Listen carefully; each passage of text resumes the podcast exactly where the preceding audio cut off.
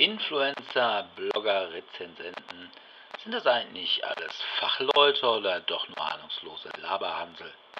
Wir haben einen Gast eingeladen, um diese Frage endgültig zu klären. In der 58. Folge des DSD Brettspiel Podcasts.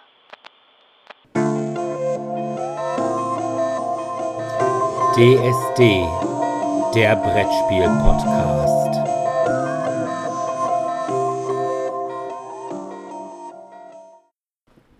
Ja, hallo erstmal und willkommen zur 58. Folge von DSD, dem Brettspiel-Podcast. Heute haben wir einen Gast dabei und zwar den Sven Siemen, die Pina Bausch des deutschen Brettspielbloggens. Der ist nämlich vom Blog Brettballett. Das hatte ich, glaube ich, auch schon mal in unserer Folge zu Brettspielen im Internet genannt.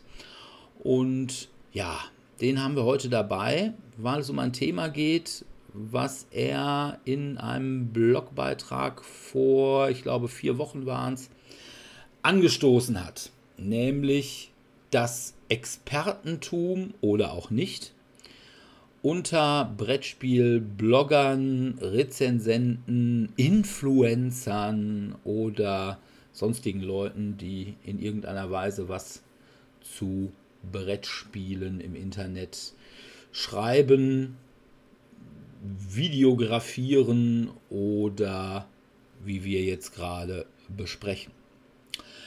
Aber zunächst geht es wie immer um die Medien. Und da gilt für Gäste nichts anderes als für uns auch. Sven, was hast du denn so in letzter Zeit für ein Medium abgearbeitet? Ja, erstmal ein fröhliches Hallo. Danke, dass ich dabei sein darf. Freue mich sehr auf das Gespräch heute. Und ja, Medien konsumiere ich auch. Äh, viel zu viel habe ich manchmal das Gefühl, gerade jetzt so in Corona-Zeiten noch mehr denn je ist es dann, tut mir leid, nicht Shira geworden, was ich gerade mit meiner viereinhalbjährigen Tochter schaue, sondern ähm, ich bin. So enttäuscht bin ich. Das tut mir leid, ja, aber ähm, wenn es dir hilft, Empfehlung geht raus. Also es lohnt sich. Nein, aber es ist tatsächlich, woran ich im Moment begeistert dranhänge, weil da so ein paar Nostalgiegefühle pur aufkommen. Das ist Desperados 3 auf der PlayStation 4, ist aber auch für die Xbox und für den PC erschienen. Ich glaube, viele Leute zocken es auch auf dem PC. Und Desperados ist eine Reihe, die ja auch schon einige Jahre auf dem Buckel hat. Das ist ein Spiel ähnlich, wie wer es damals noch kennt. Ich glaube, war es auf dem Amiga, die Kommandos-Reihe. Also das ist im Endeffekt... Nee, die war, glaube ich, nicht mehr auf dem PC. Die war PC. Also ich habe auf dem PC zumindest gespielt. War die PC, war war das schon nach Amiga-Zeiten? Ne? Ich bin gerade nicht so sicher. Ja, weit. Okay, ja, es ist ich, Mitte der 90er oder so. Auf, auf, jeden Fall lang, lang ist es her. Und es ist im Endeffekt ist das relativ knallharte Strategie, allerdings jetzt nicht sowas wie Comet Conquer, sondern es ist halt, man hat Charaktere, man hat da eine Map und man muss vor allen Dingen halt sehr viel schleichen und mit der Gegend interagieren, um ja diese Map durch irgendwelche Missionen oder Aufgaben dann abzuschließen. Und ähm, ja, auch bei Desperados, man hat verschiedene Charaktere, die haben verschiedene Fähigkeiten. Also man hat also, also, also Desperados erstmal, es ist ein Western, der wilde, wilde Western. Ist für mich als riesiger Firefly-Fan dann immer ein geliebtes Setting. Und die Charaktere haben verschiedenste Möglichkeiten. Also man hat einen dabei, der ein Scharfschützengewehr hat. Man hat so eine typische Western Saloon Lady dabei, die ja, bezirzen kann, aber nur männliche Charaktere natürlich. Und ja, da muss man im Endeffekt schauen, wie man es schafft, da diese Mission, die die Map gerade vorgibt, äh, oder diese ganze Storyline, also es hat auch eine durchgehende, sehr, sehr coole Story, wie man die dann im Endeffekt löst. Und man sieht halt sehr, sehr viel diese Sichtlinien der Gegner, also man darf halt äh, seltenst gesehen werden. Gibt natürlich auch Charaktere, die können sich dann halt verkleiden, da geht es ein bisschen einfacher, muss die Charaktere aber aufeinander abstimmen. Und das ist schon, ich mag sowas einfach. Das ist, wie schon gesagt, echt schwer, aber man hat immer so diese Motivation zu sagen, noch einmal, noch einmal, weil es ist nie unfair. Ich habe zumindest immer das Gefühl, wenn ich scheitere, dass ich weiß, warum ich scheitere. Und ich mir dann denke, okay, das hättest du vielleicht dann doch anders machen sollen, vielleicht mal anders um das Haus herum oder vielleicht doch mal mit dem Charakter zuerst. Und das bockt gerade schon enorm, muss ich sagen. Okay. Also ich habe tatsächlich Desperados 1 und 2 nicht gespielt, ich habe aber Kommandos 1 und 2 gespielt. Mhm. Und also ich fand es damals eigentlich echt gut, mhm. aber es war mir eigentlich viel zu schwer. Also irgendwie in den höheren Missionen, wenn du dann gleichzeitig zwei Tünnisse bewegen musstest und die dann irgendwie zwischen diesen Sicht ja, was ist das so, diese, Kegel. diese Sichtdreieck diese Sichtkegel, ja, ja, richtig, genau, ja. Da irgendwie durchlavieren musstest, boah. Ja, aber, und aber da macht es Desperados 3 ja dir dann einigermaßen einfach, ne? Zumindest auf den einfacheren Spielen. Es, es ist sehr, sehr... So eine Pause Genau, richtig. Also es ist zwei Aktionen gleichzeitig planen kann.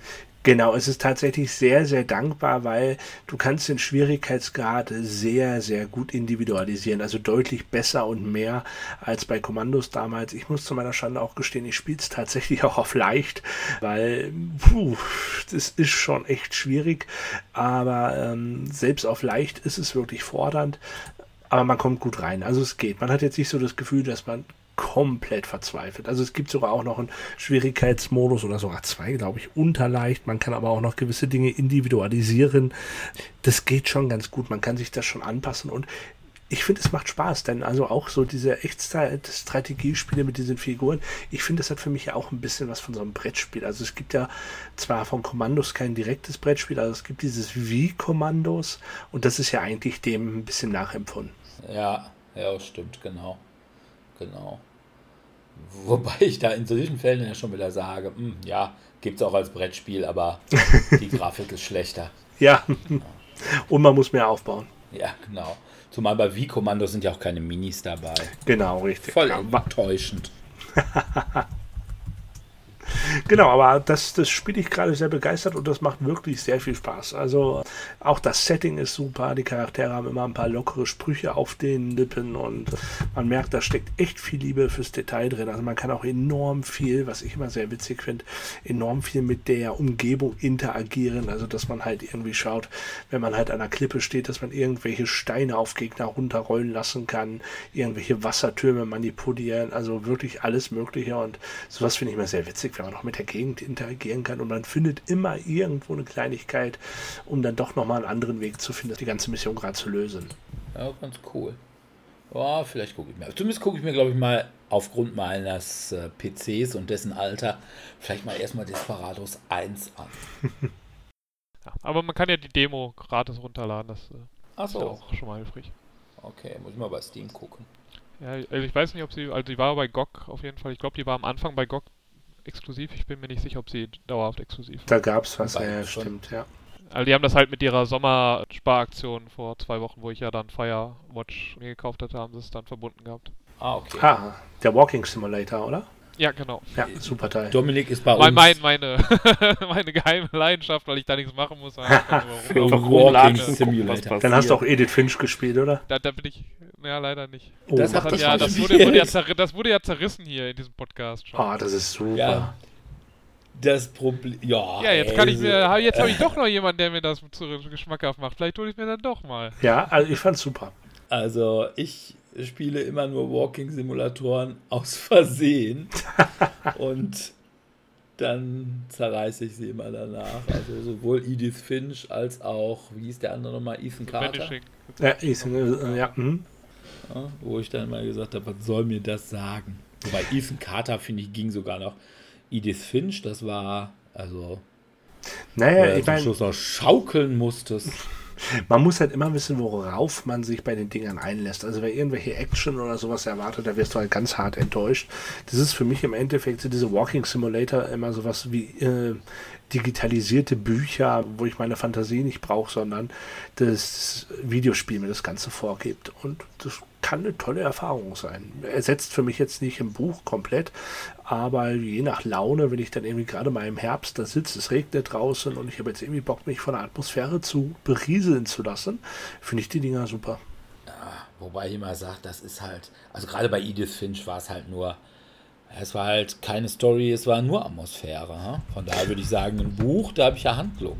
Ja, ja, das ist, die Handlung findet bei diesem Walking Simulator ja auch zum Teil ein bisschen im Kopf statt. Also ein bisschen Fantasie ist ja auch ganz gut und aber ich verstehe auch vollkommen, wenn Leute sagen, boah, ist nicht meins. Also die Dinger polarisieren natürlich schon enorm. Also ich glaube, spätestens in dem Moment, wo ich da mit den mit den Badewannentieren da irgendwelche Tänze aufführen musste, da war es dann um mich geschehen. Da, Aber ist das nicht auch eine Art, ist das nicht auch eine Art Handlung? Das Spiel mich verloren.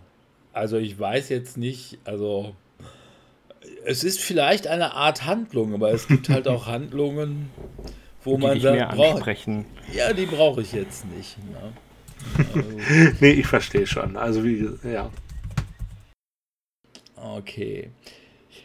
Ja, Sebi, du ja. hast genetflixt oder geamazont? Nee, das ist tatsächlich diesmal wieder eine Netflix-Produktion, die ich mir angeschaut habe. Ich habe, glaube ich, schon mal in der Vergangenheit drüber gesprochen oder zumindest angedeutet, dass ich mir das anschauen möchte.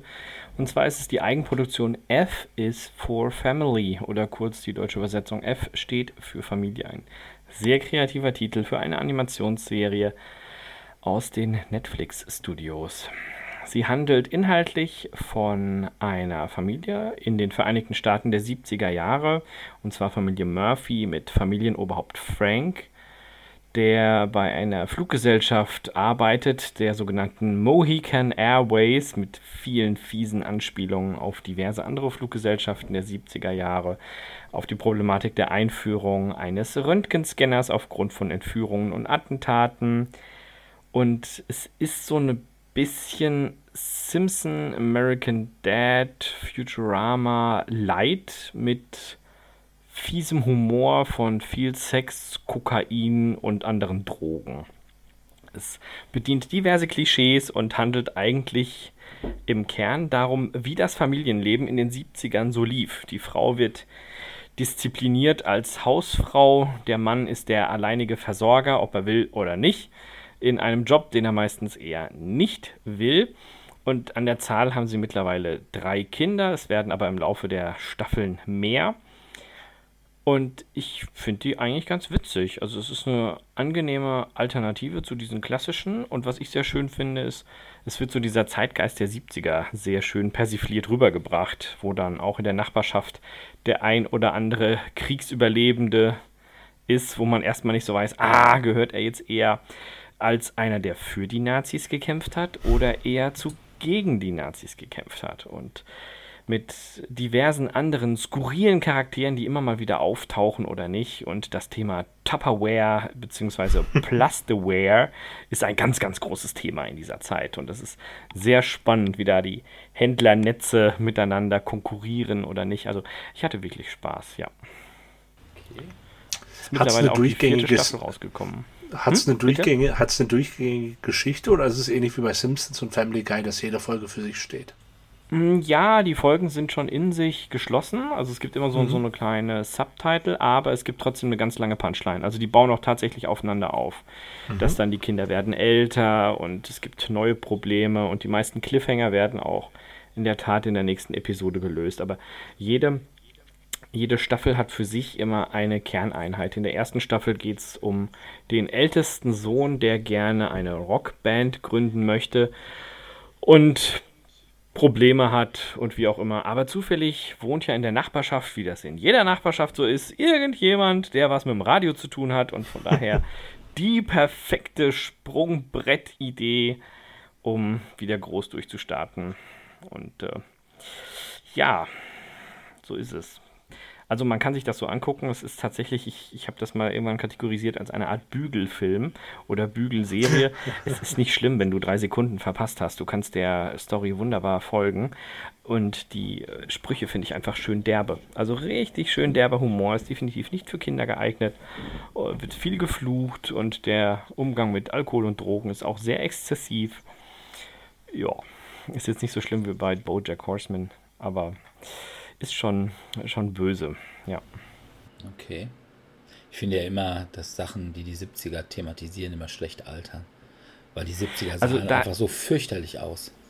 Ja, ich meine, gut, du warst ja noch live dabei, mehrfach. Nee, ich war. äh, Also so die ersten zehn Jahre habe ich schon in den 70ern verbracht. Ist ja schon mal ein Anfang.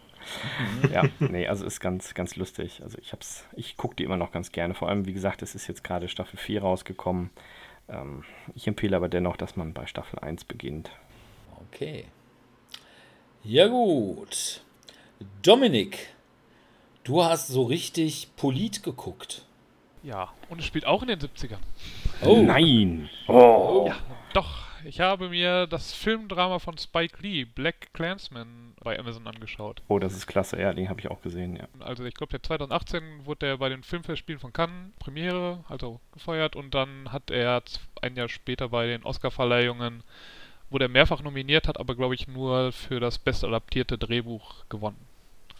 Also damals, das war ja das Jahr, wo Bohemian Rhapsody und The Green Book, glaube ich, hauptsächlich abgeräumt haben. Ich glaube noch ein, zwei andere Filme. Aber worum geht's in Black Clansman? In Black Clansman geht's um den jungen Afroamerikaner Ron Stelworth, der in der Bürgerrechtsbewegung in Colorado Springs zur Polizei kommt und dort erst in den Innendienst arbeitet, später aber dann als verdeckter Ermittler eingesetzt wird. Zunächst soll er bei so einer Veranstaltung der Black Panther eingesetzt werden und wird danach aber sehr schnell wieder zurückgestuft, nachdem er dann, ja, hat ein bisschen was gemacht, war ganz nett. Und soll dann eigentlich wieder so einen Bürojob machen, findet dann aber eine Anzeige des Ku Klux Klan. Also der ist nicht so direkt als Ku Klux Klan, aber es war schon, also die Anzeige war schon ziemlich eindeutig darauf gesetzt und ruft dann einfach mal an und fragt dann, ob er da irgendwie da Mitglied werden könnte und hat dann dabei den Fehler begangen, dass er seinen eigenen Namen genannt hat. Und jetzt musste er dann andere Mitarbeiter finden, die dann für ihn, also er übernimmt dann, also infiltriert dann den Ku Klux Klan und findet dann einen anderen Mitarbeiter, der ihn dann als Person ersetzt, wenn er dann sich mit den Leuten treffen soll, weil als Schwarzer würde er natürlich das voll auffallen. Ja, stimmt, das ist ja wirklich passiert. Das ist ja eine Verfilmung Ja. einer wahren Begebenheit. Ja, wobei, also sind ja auch wie bei allen solchen Verfilmungen äh, wurden dann einige Sachen geändert. Also ich glaube, angerufen hat er da erstmal nicht, sondern hat da irgendwie einen Brief hingeschrieben gehabt und da in Kontakt zu suchen. Und ich glaube, es sind nicht nur, es nicht nur eine Person, also gespielt, also er wird gespielt, der John Stelworth von John David Washington, Sohn von Denzel Washington. Und der weiße Kopf, der, ich glaube, in diese, also hier jetzt im Film Judas, ich glaube, den gibt es auch nicht direkt in dem Buch, das John Stelworth, also die wahre historische Person John Stelworth, geschrieben hat, sondern da waren es irgendwie drei, vier Mitarbeiter des Police Departments, die dann den Clan infiltriert haben. Ich weiß noch, Aber es ist halt dann so eine bessere. genau, bei irgendeinem Radiosender gab es mal so ein, also tatsächlich eine hinterfragte Review davon. Und da haben sie halt gesagt, dass die Problematik war, beziehungsweise der, der FBI-Agent, der das ja tatsächlich mitgemacht hat, schrieb dann, dass die Gespräche, die er damit hatte, jetzt gar nicht so schlecht waren. Er sagte, wenn man diesen ganzen rassenfeindlichen Kram rausnimmt, waren das gute Gespräche. Nur halt dieser ganze Unsinn mit der Herrenrasse und so weiter, sagte er, das war natürlich daneben. Aber ansonsten hat er das eigentlich immer ganz genossen. Musste ich ein Okay. bisschen schmunzeln. Aber wäre das denn überhaupt aufgefallen, wenn er da selber hingegangen wäre? Die tragen doch immer diese Ja, also Mützchen. Das machen sie ja dann nur bei so Initiations- oder wenn sie halt so ein Ah, okay. so ein Kreuz mal wieder anfackeln, aber bei den normalen Treffen sind sie ja schon, also Also, wenn sie sich jetzt einfach nur mal so treffen und ein bisschen schießen, ist ja halt dann auch so Männerclub-mäßig ein bisschen. also ich Da dachte immer, das wäre bei denen, dass auch jeder nicht den anderen kennt, damit auch keiner die anderen verraten könnte oder so. Sieht das denn wegen alles, aber da bin ich vielleicht einfach zu Cthulhu-Kultisten verwöhnt. Die tragen nämlich immer Zipfelkapuze. Dann telefoniert er noch zusätzlich, weil es irgendwas mit der Mitgliedschaftskarte nicht sofort klappt, telefoniert er dann mit David Duke, das ein relativ hohes Tier beim KKK ist. Und der wird dann gespielt von Topher Grace. Und das bringt mich immer, hat mich immer rausgebracht aus diesem Film. Weil Topher Grace ist ja hauptsächlich bekannt durch die wilden 70er. Stimmt, daher da kannte ich spielt- den, ja. Da spielte er ja Eric den Genau. Sohn der Familie. Und ich musste mir dann halt jedes Mal, wenn er es gesagt hat, quasi immer Eric vorstellen. Der dann, und dann kon- konnte ich immer diesen, diesen Anführer des Ku Klux Klan nicht so wirklich ernst nehmen. Aber ansonsten ist der Film gut gespielt und äh, also hat dann am Ende schon so ein bisschen äh, so ein halb Happy Ending. Aber damit das halt nicht zu diesem halb Happy Ending kommt, zeigt der Film dann in den letzten drei, vier Minuten dann nochmal Szenen von 2017, als es in Charlottesville hier diese Ausschreitungen gab zwischen White Supremacists und Schwarzen, die dann da aufgelaufen sind. Und ich meine, jetzt durch die Polizeigewalt vor ein paar Ja, Wochen klar. hätte man auch jetzt diese Szenen dann einfach dann nehmen können, weil da gab es dann ja auch wieder Gegendemonstrationen. Okay. Ja, ich glaube, die hohe Zeit des KKK war, glaube ich, auch in den 70er Jahren schon vorbei. Ne? Also, ich weiß noch, ich glaube, ihr dieses äh, Mississippi Burning, äh, das mit der schwarzen Bürgerrechtsbewegung, das war, glaube ich, dann schon so in den 60ern, meine ich. Und er verknüpft das halt auch mit Birth of a Nation, also diesen einer der ersten längeren Schwarz-Weiß-Filme, die so ein bisschen Kinolänge, glaube ich, auch dann hatten. Ja, Und ähm, der ja dann auch über den Ku Klux Klan, also eigentlich eine Verherrlichung des Ku Klux Klans Ja. ist. Und äh, das wird dann immer wieder referenziert in, dem, Okay. In dem Film. Also kann man sich gut anschauen, hat manchmal ein bisschen seine Längen. Also ist jetzt nicht etwas, was ich jetzt so ständig mir anschauen oder mehrfach anschauen würde, aber so zum einmal so ein bisschen nochmal 70er Jahre Black Power Bewegung versus doch Ku Klux Klan, White Supremacists, ähm, kann man sich das durchaus mal anschauen. Okay. Ja, gut. Ja, ich habe DVD geguckt und zwar eine, die quasi euterwarm schon war. Die ist nämlich jetzt gerade erst im Mai, meine ich, rausgekommen. Und zwar ging es um einen Film, den ich eigentlich noch kurz vor Shutdown-Schluss im Kino mal wieder sehen wollte. Du ins Da- Kino? Ja. Da darf man auch immer noch nicht rauchen. Ja, das ist schon richtig, aber ich dachte Dafür mir wolltest mal, du deinen Prinzipien mal sogar. Oh je, Für da muss das den- ja ein Film. Und es ist eigentlich klar, wenn man den Titel hört, es geht natürlich um die Farbe aus dem All nach dem Buch The Color Out of Space von Lovecraft. Der Film ist von Richard Stanley, der allerdings bis zu diesem Film nichts Besonderes gemacht hat. Er hat eher Kurzfilme gemacht und Musikvideos, allerdings unter anderem von Fields of the Nephilim. Also wer 90er Jahre Gothic Rock bzw. Gothic Metal gehört hat, der kennt die Fields of the Nephilim und der kennt auch die Videos. Aber worum geht's? Es geht um die Familie Gardner. Der Vater Nathan, gespielt von Nicolas Cage, die Mutter Theresa, Jolie Richardson, die man vielleicht aus Nip oder aus den Tudors kennt, die Tochter Lavinia und die Söhne Billy und Jack. Jack wird von Julian Hilliard gespielt, der auch schon das jüngste Kind in Haunting of Hill House gespielt hat. Ja, diese Familie hat das alte Bauernhaus und Elternhaus von Vater Nathan bezogen. Nathan ist eigentlich Künstler, aber will jetzt in Landwirtschaft machen und zwar will er eine Alpaka-Zucht aufmachen. Hat also auch schon diverse Alpakas und hat dann auch noch so ein paar Tomaten, also ein bisschen Gemüse für mehr oder weniger aber Eigenbedarf. Die Mutter ist ja nicht Börsenmaklerin, aber so Anlageberaterin, die arbeitet übers Internet und regt sich darüber auf, dass das Internet nicht richtig funktioniert. Die Tochter ist so ein bisschen ja, Gothic angelehnt und der älteste Sohn ist ein arger Kiffer und der jüngste ist halt irgendwie ja ein junges Kind mit Brille. Eines Nachts rumpelt es ganz gewaltig und da schlägt irgendetwas aus dem Weltraum im Brunnen der Gardeners ein. Und ja, das Ganze wird dann zu einer sehr pink-violetten Ausgabe von Cronenbergs Die Fliege. Also mehr oder weniger Buddy-Horror und Nicolas Cage, die ganze Familie, insbesondere der Vater, wird ziemlich wahnsinnig, was dazu führt, dass Nicolas Cage gnadenlos overacted. Also wie immer. Das, Nicht so ganz ungewöhnlich, ja. Ah, das Ganze hat nicht viel mit der Story von Lovecraft zu tun. Also erstmal bei Lovecraft gibt es eigentlich, zumindest in dieser Geschichte, keinen Buddy-Horror. Im Gegenteil, es ist eher so, dass die körperlichen Auswirkungen darin bestehen, dass die Leute eher so vertrocknen.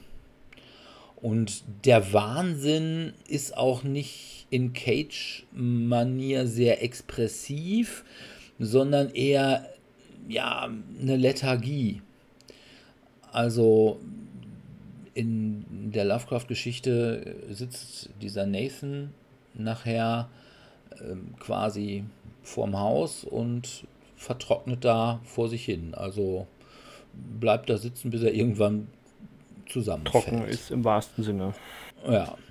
Und wie gesagt, es kommt nicht so sehr zu irgendwelchen körperlichen Veränderungen im Sinne von, oh, das Ganze wird jetzt in irgendeiner Weise zu Monstren, sondern ja, das Ganze wird halt eben verdammt trocken.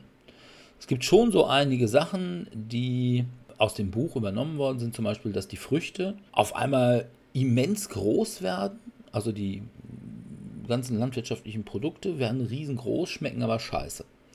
Und das kommt hier auch vor. Es ist allerdings nicht klar, ob das dann nur wieder der von Nicolas Cage gnadenlos ausgelebte Wahnsinn des Vaters ist oder ob die tatsächlich scheiße schmecken. Ja, dann ist auch diese Sache von Lovecraft immer dieses mit irgendwelchen unbekannten Sprachen und so. Da kommuniziert dann die Mutter mit dem einen Sohn, die werden eingesperrt auf dem Dachboden und dann sprechen sie miteinander in diesen komischen Sprachen. Das wird überhaupt nicht, also so das ganze, ja, also diesmal dieses, dieses lethargische und ne, dass das Ganze jetzt wirklich auch unfassbar ist, das ist in dem Film nicht. Ich will nicht sagen, dass es ein schlechter Film ist. Also es ist schon ein sehr manierlicher Horrorstreifen. Allerdings ist es keine gute Lovecraft-Verfilmung. Also auch die Farbe aus dem All ist schon mehrfach verfilmt worden, unter anderem als The Curse von 1987, im Übrigen mit einem relativ jungen Will Wheaton. Und äh, es gibt auch deutsche Verfilmungen sogar davon, Die Farbe von 2010 und Color Out of Space von 2017. Die sind allerdings beide in Schwarz-Weiß gedreht. Und da die Farbe bei Lovecraft eine Farbe ist, die außerhalb des irdischen Spektrums liegt, also eine Farbe, die es auf der Erde eigentlich nicht gibt, ist die natürlich auch schlecht in Farbe darzustellen. Und Die Bilder, die ich sehe, sind alles alle die ganze Zeit so, so lila oder wie? Ja, lila, pink, violett, sowas. Und das ist halt eben, naja, ist halt lila, pink, violett. Das mag keine schöne Farbe sein, aber ist eine Farbe. Und deswegen ist es möglicherweise sinnig gewesen, dass man das bei den beiden letzten deutschen filmischen Umsetzungen auf Schwarz-Weiß gemacht hat, weil da werden halt Farben nicht dargestellt. Also ich sag mal so, man kann ihn gucken, aber man sollte nicht erwarten, dass man da eine vernünftige Lovecraft-Verfilmung bekommt. Man muss einfach sagen, Lovecraft-Verfilmungen, gute, sind eh sehr, sehr rar gesät. Die meisten sind irgendwie entweder werden es irgendwelche Schocker, wie zum Beispiel, weiß ich nicht, Dagon zum Beispiel, weiß nicht, ob das einer von euch schon mal gesehen hat, Nö. der allerdings dann so ein bisschen in die Sexploitation-Richtung geht. Oder der Film Das Necronomicon, das ist dann eher so eine Nummernrevue und sehr bunt und sag ich mal, sehr in der Tradition von diesen Vincent Price-Filmen. Aber so einen richtig geilen Lovecraft-Film kenne ich nicht. Vielleicht ist es auch einfach gar nicht so. Also ich finde, ich finde der beste Lovecraft-Film, der nichts mit Lovecraft zu tun hat, oder also so doof das klingt, ist jetzt der, ähm, der Leuchtturm mit dem, na, Pattinson und Defoe. Defoe, genau. Und, und das ist zwar basiert auf keine Lovecraft-Geschichte, aber genau so stelle ich mir etwas vor, was auch von Lovecraft sein könnte. Weil das einfach vor allen Dingen, diesen, der ist ja auch in Schwarz-Weiß gedreht und der bringt diesen Wahnsinn, dieses Verrücktwerden, also das, das, den Verlust der geistigen Stabilität mit Wahnvorstellung, das bringt dieser Film auf eine Art und Weise rüber, wie ich das bisher in noch keiner offiziellen Lovecraft-Verfilmung erlebt habe. Ja, das hatte ich wohl auch schon gehört. Der ist aber leider noch nicht auf DVD rausgekommen. Deswegen, äh, ich hatte da nämlich tatsächlich auch, als ich nach äh, Die Farbe aus dem All geguckt habe, habe ich auch nach dem geguckt. Mhm. Ähm, weil ich auch ganz interessant finde, der hat ja so ein quadratisches, also quasi so mhm, ein, genau, ja, äh, altes so so ein Filmformat. 6x6 Mittelformat. Genau, ja. Und ich mag eigentlich auch den Defoe. Mhm, super. Äh, aber ähm, tatsächlich gab es den Film noch nicht. Und deswegen, da warte ich noch drauf. Ich habe also auch schon vieles davon gehört. Hast du den noch im Kino gesehen? Den gibt es tatsächlich schon auf ähm, iTunes US. Also ich hole mir öfters Filme über iTunes US und da gibt es ah, den schon. okay. Ja gut, das kann natürlich sein. Aber ich habe ja keine i-Produkte. Das tut mir Oh, Leid. oh. Ja, ich habe auch kein Apple Plus. Wobei tatsächlich bei Apple Plus sollen es einige Serien geben, die gar nicht so schlecht sind. Das hat halt nur kein Mensch. Ja. Zumindest in Deutschland nicht, ich glaube. Das ist- vielleicht ein bisschen. Also da hatte ich ja tatsächlich überlegt, das hatte ich dir ja geschrieben bei der Medienschau, als du mir das gesagt hast, ob ich jetzt über Desperados rede oder die Serie Home Before Dark, weil die ist tatsächlich eine Apple Plus exklusive Serie. Und eigentlich habe ich mir auch kein Apple Plus geholt, sondern wir haben uns eigentlich nur einen neuen Apple TV geholt, weil wir den ganz gern zum Stream und sowas nutzen. Und da hat man dann aber noch ein Jahr Apple Plus jetzt geschenkt bekommen, wo wir gesagt haben, naja gut, Ah, okay. wenn wir es jetzt eh geschenkt bekommen haben, dann nehmen wir es halt mit. Und doch, also wie gesagt, gerade die, die Serie Home Before Dark ist für mich gerade, für mich aktuell die beste Serie des Jahres bisher.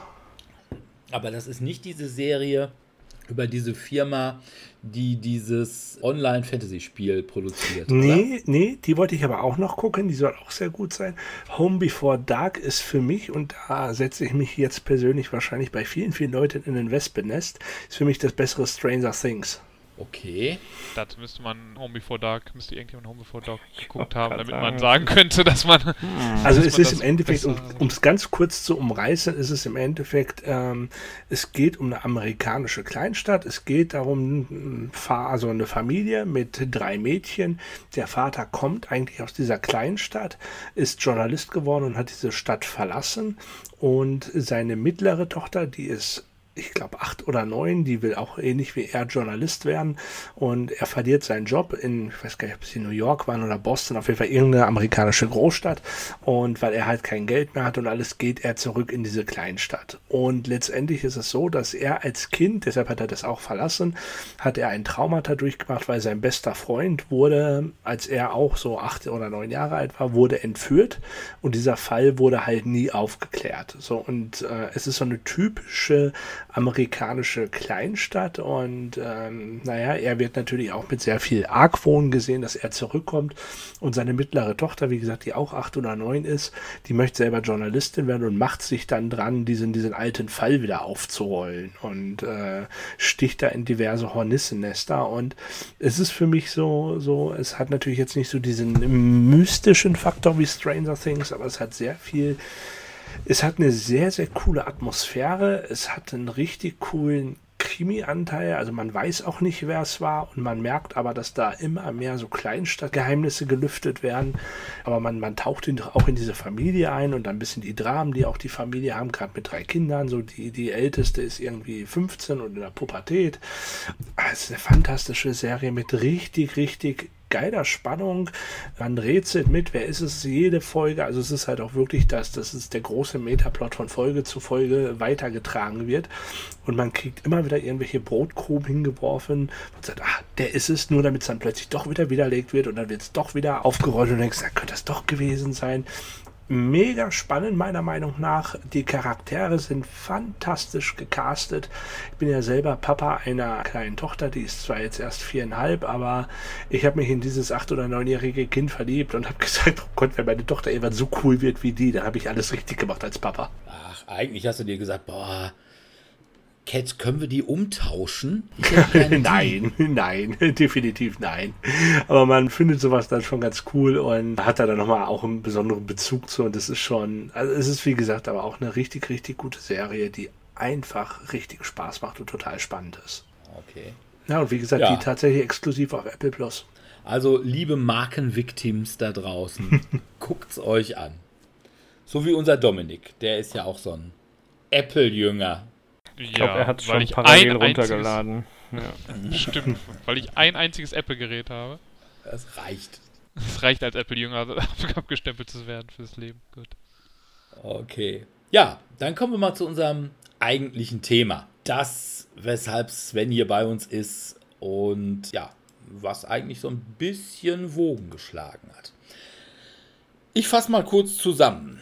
Äh, Sven hat in seinem Brett zum Sonntag vor vier Wochen die Frage gestellt, wie sieht's eigentlich aus mit Bloggern? Sind Blogger, oder er hat die Frage für sich selber gestellt, bin ich eigentlich ein Spieleexperte oder würde ich mir das nicht anmaßen? Und ja, wie er das selber beantwortet kann er gleich mal sagen. Jedenfalls haben sich auf dieses Video hin mehrere zu Wort gemeldet.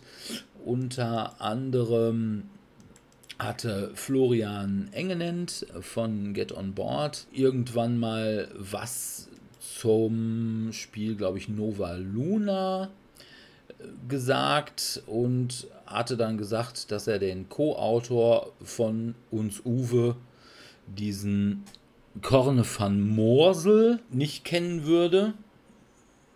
Den muss man tatsächlich auch nicht kennen. Das Einzige, was der einigermaßen Bekanntes gemacht hat, war Factory Fun. Der Rest ist eher so, ja, unter ferner Liefen. Weil jedenfalls ist er da von irgendjemandem total angemacht worden. Ja, also wer Korne van Moorsel denn nicht kennen würde, der hätte ja eigentlich in der Branche überhaupt nichts zu tun. Das wäre noch schlimmer als Hunter und Kron und überhaupt. Und darauf hat dann der Florian noch ein Video gemacht, wo er gesagt hat, also Kinders, pass mal auf, ich bin kein Experte. Worauf wieder Christoph Post von der Brettspielbox einen Beitrag verfasst hat gesagt hat, ja, also er wäre schon der Meinung, dass die meisten Blogger, Influencer, Rezensenten Experten seien, zumindest dann, wenn sie ein Spiel mehr als ein oder zweimal gespielt hätten, bevor sie drüber reden. Aber schlimm, schlimm, schlimm, schlimm. Er hätte ja jetzt viele Kommentare zu den Spiel des Jahres Nominees gehört, gesehen und gelesen.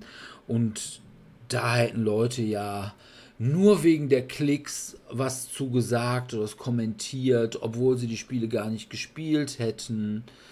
Ja, dann kam es zu diversen Diskussionen in Foren und Gruppen. Und weil zu dem Thema möglicherweise schon alles gesagt ist, aber halt noch nicht von jedem, haben wir uns gedacht, müssen wir auch mal was drüber machen.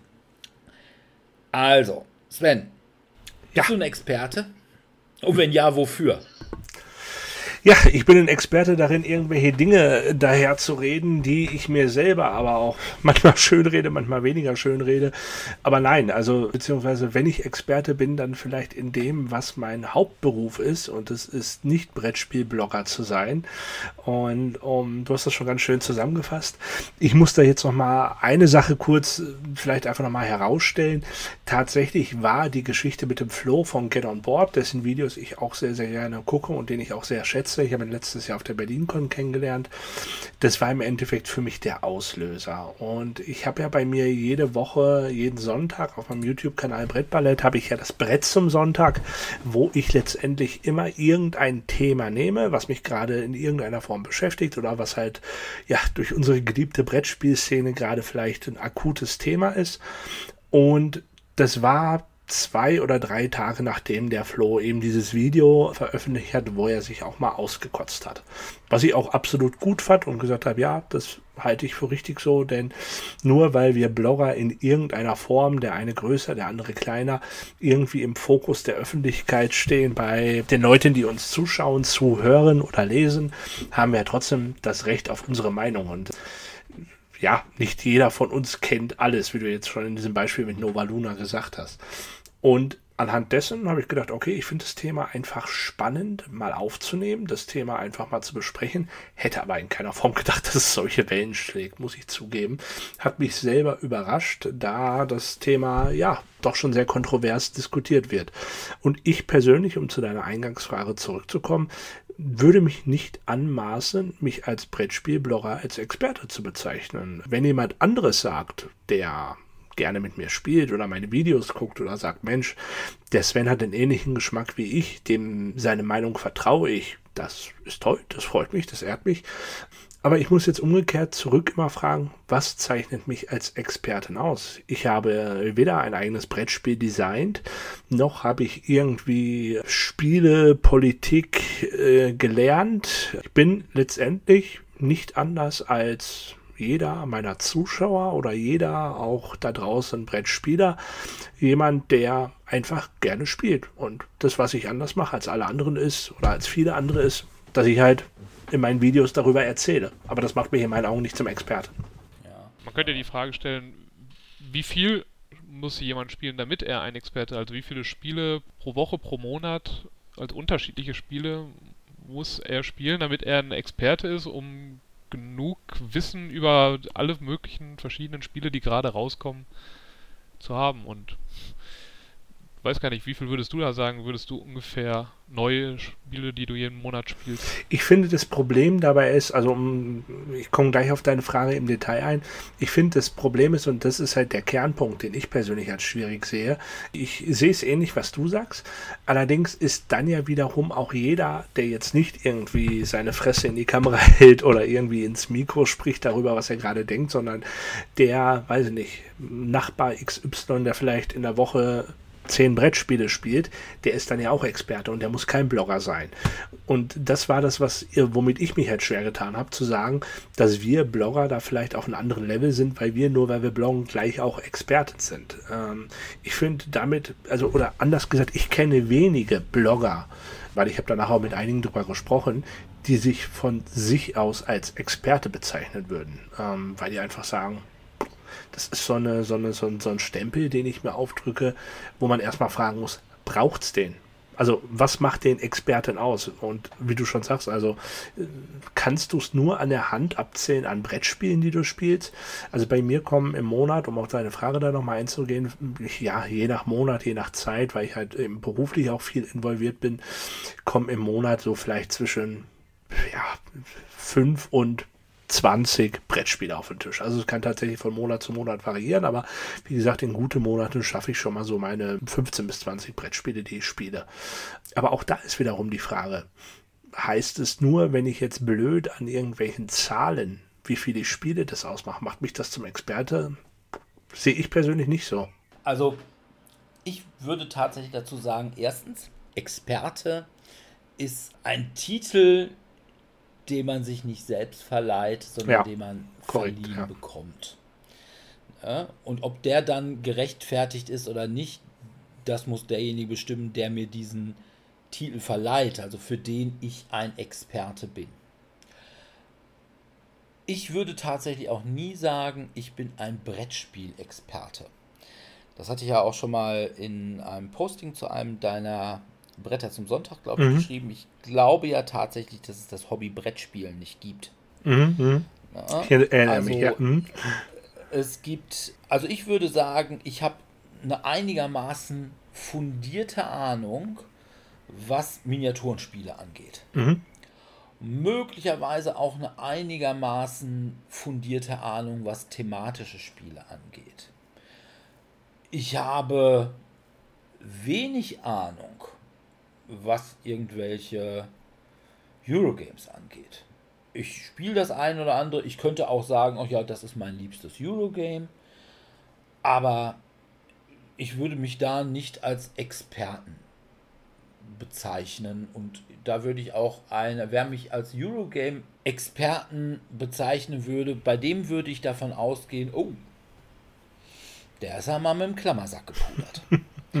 ja, also das ist, ist gleichwohl, würde ich sagen, dass also auch diese meine Nicht-Expertenmeinung für Leute, die meine allgemeine Spielpräferenz teilen, durchaus hilfreich sein kann.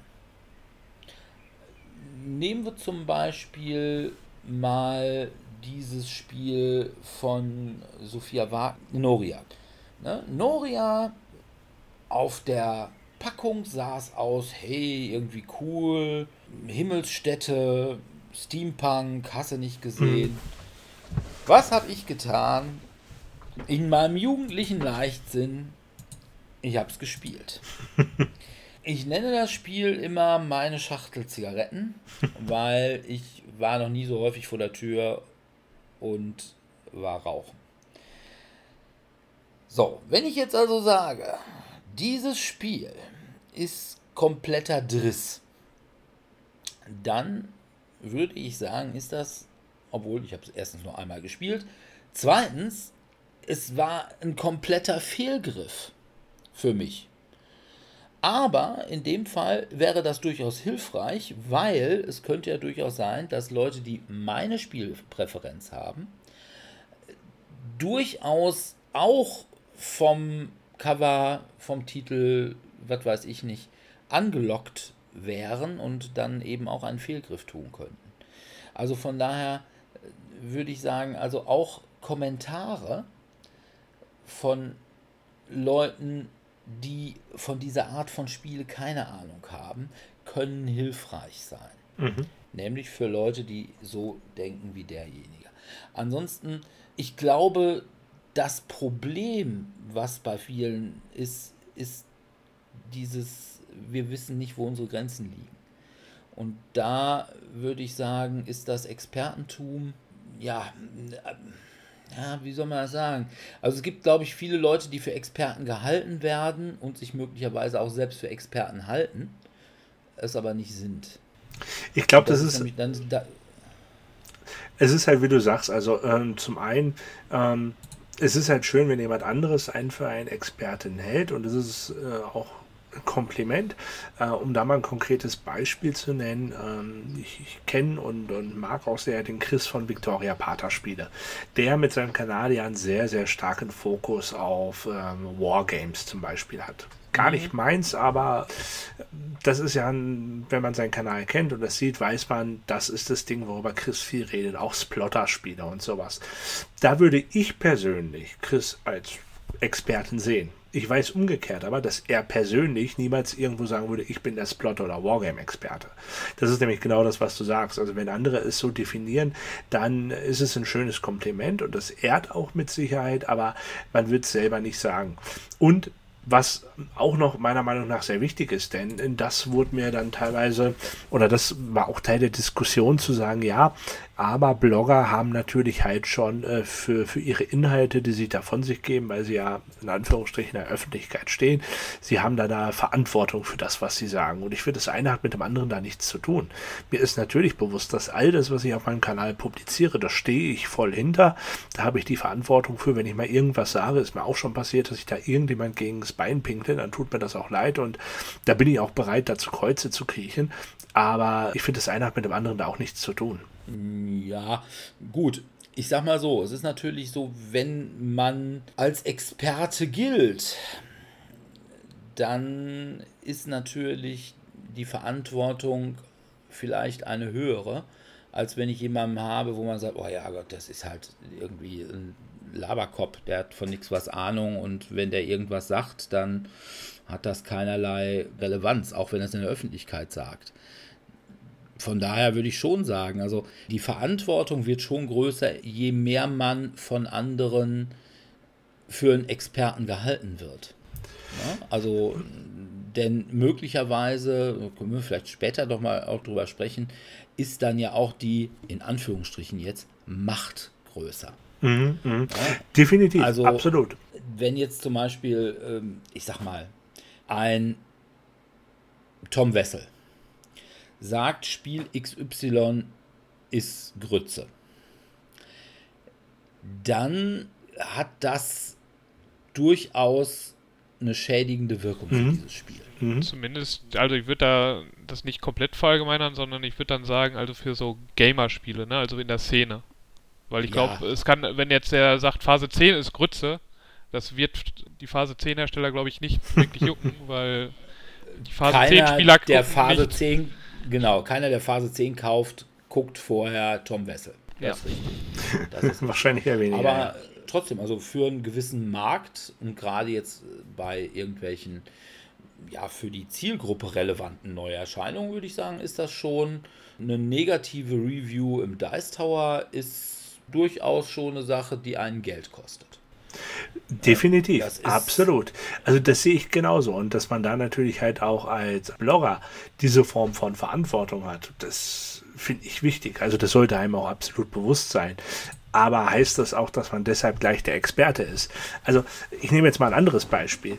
Angenommen, ich würde jetzt, fiktives Beispiel, ich bin jetzt zum Beispiel jemand, ich mag partout keine Spiele mit Echtzeitkomponente. Ist mir einfach zu hektisch, deshalb spiele ich keine Brettspiele mit Echtzeitkomponente wie Space Alert oder sowas, ist einfach nicht meins. Würde ich mich jetzt hinstellen und würde aus irgendwelchen, ich weiß nicht was für Gründen, plötzlich so ein Spiel vorstellen, dann würde das wahrscheinlich nicht gut bei mir wegkommen, weil ich so etwas nicht mag. So, das ist meine persönliche Meinung. Denn letztendlich ist es ja so, dass wir bei Brettspielen zum großen Teil, also, also nicht das, also wir reden da über Entertainment-Produkte und Entertainment-Produkte lassen sich meiner Meinung nach nicht so objektiv bewerten, als wenn ich jetzt eine Waschmaschine teste. Zum Beispiel, die hat eine Laufzeit, die hat den und den Akkuverbrauch, sondern bei Entertainment-Produkten haben wir immer noch die subjektive Komponente dabei. Wie ist einfach der Spaßfaktor und einfach dies, das persönliche Empfinden, wie gut gefällt mir das, was, wie gesagt, vollkommen subjektiv ist. So, und wenn ich mich dann auf meinem Kanal hinstelle und dann sagen würde, nee, es gefällt mir nicht, ist für mich ein blödes Spiel, hat mir gar keinen Spaß gemacht und weiß ich nicht, von 500 Leuten, die das sehen, sagen jetzt 10 Leute, boah, ich wollte es mir eigentlich kaufen, ich kaufe es mir jetzt nicht. Das macht mich dann, ich bin kein Experte für Echtzeitspiele beispielsweise. So, also ich habe einfach meine Meinung kundgetan. Und das ist im Endeffekt, jetzt mal ein bisschen überspitzt formuliert, nur eine größere Plattform, als wenn ich jetzt wie vor vielen, vielen Jahrzehnten, als ich noch zur Schule ging, auf dem Schulhof mit Freunden dastand und wir haben über die damaligen neuen Computerspiele gesprochen. Und ich habe gesagt, nö, das Ding habe ich gespielt, das hat mir einfach nicht getaugt. Ich gebe meine Meinung kund. Das heißt nicht, dass andere Menschen damit keinen Spaß haben können oder dass meine Meinung in Stein gemeißelt ist oder wie bei einer Waschmaschine, dass die Akku oder, oder, die, die Energie, der Energieverbrauch nicht A, sondern C ist, was du ja irgendwie ähm, relativ klar festhalten kannst. Es ist eine subjektive Meinung, die ich wiedergebe. Und die, da kann jemand anderes komplett 180 Grad anderer Meinung sein und es wäre nicht falscher oder richtiger als meine Meinung. Ja, klar. Aber die Frage, die sich stellt, deswegen sage ich ja wieder Grenze, würdest du denn Echtzeitspiel, ich sag mal, jetzt nicht nur einfach kommentieren, sondern der Methode, boah, habe ich gespielt, war Grütze, sondern würdest du jetzt tatsächlich sagen, was weiß ich, Space Alert oder weiß ich nicht, Zombie 15 oder irgendwie sowas, würdest du dann sagen, so, ich mache jetzt mal eine eigene Folge nur über diese Spiele, also quasi eine Rezension. Würdest du dann sagen, das mache ich, oder würdest du sagen, nee, komm, Kinders, da geht mal. Nein, also def- sowas. Definitiv nein. Also ich habe ja ein Format, wie wahrscheinlich jeder Blogger oder YouTuber, so ein gespielt Format, wo ich halt über mehrere Spiele berichte, die ich dann gespielt habe. Da würde ich es wahrscheinlich halt dann mal mit aufnehmen, würde sagen, hier habe ich jetzt gespielt, bräuchte ich nicht normal, hat mir nicht gefallen, zack, kommen wir zum nächsten Spiel. Ich würde aber definitiv keine eigene Rezension und kein eigenes Special dazu machen, weil ich da einfach sage, und da sind wir mit Sicherheit wieder bei dem Thema Verantwortung, die man auch hat, ähm, ist, ist ich meine, der Kanal ist ja letztendlich auch mein Hobby. Und meine Zeit, oder meine persönliche Zeit, äh, die eh jetzt schon recht wenig ist, wäre mir auch zu wertvoll, um über ein Spiel zu berichten, was mir gar nicht gefallen hat. Weil dann berichte ich doch lieber über Spiele, die mir wirklich Bock gemacht haben, wo ich halt auch Spaß dran habe, darüber zu erzählen. Und äh, ich muss da kein Spielezerriss machen, nur weil es vielleicht oftmals besser klickt. Wobei ich da sagen würde, also Spiele, Also sagen wir mal so, auf der einen Seite gebe ich dir recht. Also auch ich würde niemals den neuen Feld rezensieren wollen. Mhm. Ganz einfach, schon allein aus dem Grunde nicht, weil da müsste ich ihn vorher spielen. Und du müsstest ihn vorher kaufen, eventuell noch. Noch schlimmer, du müsstest Geld geben. Also selbst wenn ich ihn als Rezensionsexemplar kriegen würde, müsste ich ihn dann spielen. Ich müsste die Regeln lesen. Ich müsste mich da reindenken und da würde ich einfach mal sagen, dem steht die Menschenwürde entgegen. Und von daher würde ich es nie rezensieren. Ich erlaube mir allerdings jederzeit ein Spiel von Feld zu kommentieren. Mhm.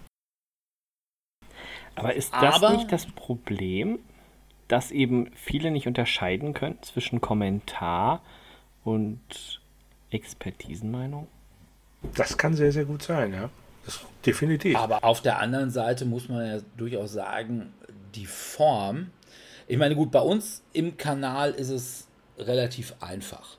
Ne? Rezensionen sind bei uns geschrieben. Wir haben im Podcast keine Rezensionen, da haben wir letzten Endes nur Kommentare. Und bei den Rezensionen schreibe ich durchaus auch Verrisse. Also ich habe ja früher noch mehr Rezensionen geschrieben, damals bei Spielkult.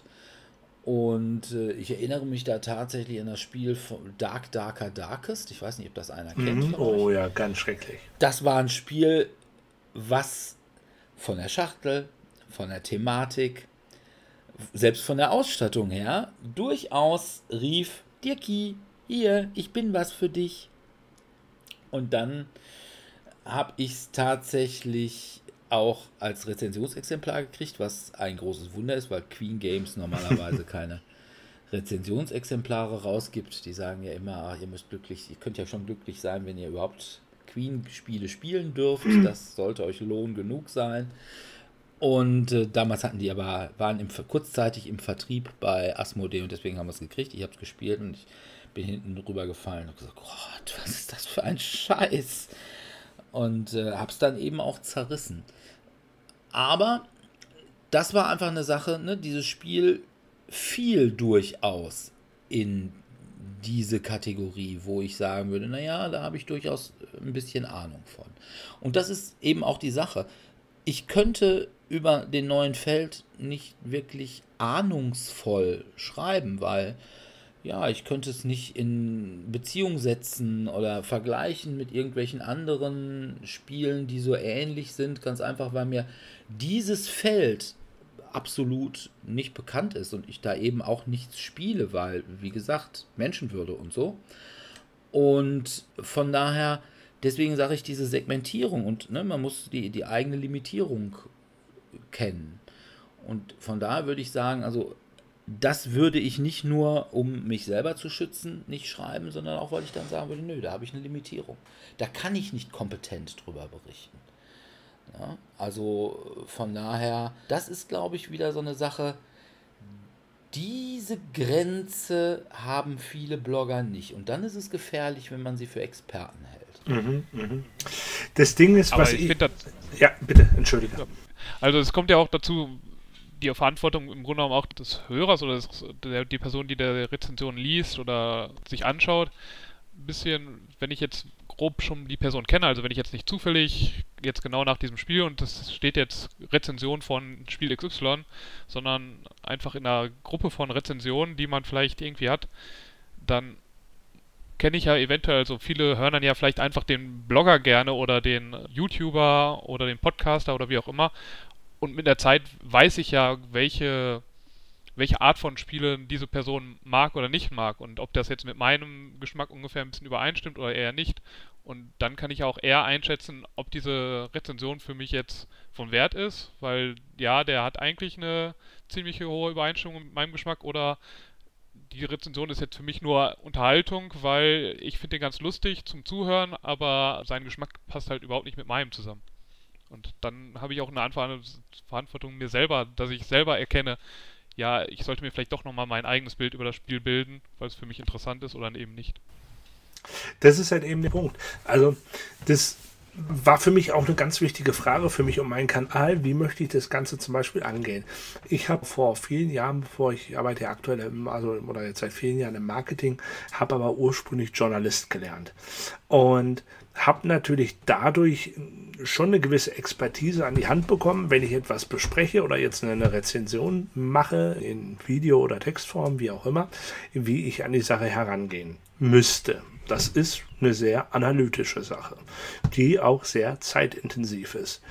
Habe ich aber auch für meinen Kanal klar gesagt, möchte ich so in der Form nicht machen, weil dann wird es zu einer Art von Arbeit, wie ich sie nicht haben möchte. Natürlich ist der Kanal so oder so auch Arbeit, aber wenn ich jetzt sage, ich gehe jetzt daran, jedes Spiel so zu rezensieren, wie ich es mal journalistisch gelernt habe, dann wäre das halt einfach in einem Umfang, ja, wo ich einfach für mich selber keinen Bock drauf hätte, weil ich dann wirklich das Spiel mindestens zehnmal spielen müsste. Ich müsste es in verschiedenen Konstellationen spielen, mit zwei Spielern, mit drei Spielern, mit vier Spielern, auch da mehrere Partien. Ich müsste das Material genau unter die Lupe nehmen, ich müsste das Regelbuch genau auseinandernehmen, ich müsste Bezug und Vergleiche zu anderen Spielen herstellen.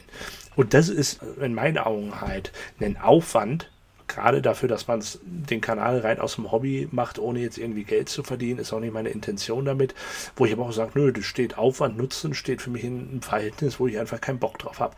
Also gebe ich meine Eindrücke wieder und es ist das, was du nämlich auch sagst. Jeder, der mich irgendwie regelmäßig schaut, der weiß, wie ich tick, der weiß, was ich mag, was ich nicht mag. Wenn ich aus irgendwelchen Gründen vielleicht mal irgendwo mit vorgehaltener Pistole gezwungen werde, ein ähm, ein Echtzeitspiel zu spielen und ich berichte dann zumindest mal mit drei, vier Sätzen meine Eindrücke darüber, dann wissen aber auch die meisten Zuschauer, die mich öfter schauen, der Sven mag keine Echtzeitspiele. Das heißt jetzt nicht, dass das Spiel schlecht ist. Ja, wobei ich zu einer Sache, die du gerade gesagt hattest, wo du sagst, naja, normalerweise müsste ich den und den Aufwand treiben. Mhm. Muss man den treiben? Das zum Beispiel, ne, das ist die Frage, die hatte ich, als ich dieses Video von dem Christoph Post gesehen mhm. habe, mhm. der dann ja sagte, ja, also, ne, das sind ja schon Experten, wenn man den Spiel als mehr als ein oder zweimal gespielt hat, bevor man das Ganze rezensiert oder darüber spricht, muss man das? Muss man das in mehreren Konstellationen spielen? Ich bin der Meinung. Mal, äh, einfach ja. nur ganz kurz, ein Beispiel. Muss man, um eine Filmrezension zu schreiben oder eine Buchrezension, den Film mehrfach gesehen und das Buch mehrfach gelesen haben. Ja, also aus rein journalistischer Sicht würde ich sagen, ja, denn alles andere wäre auch nur ein erster Eindruck. Und ich glaube tatsächlich, und das ist wir nämlich wieder bei dem Thema, wann ist jemand Experte und wann ist er nicht.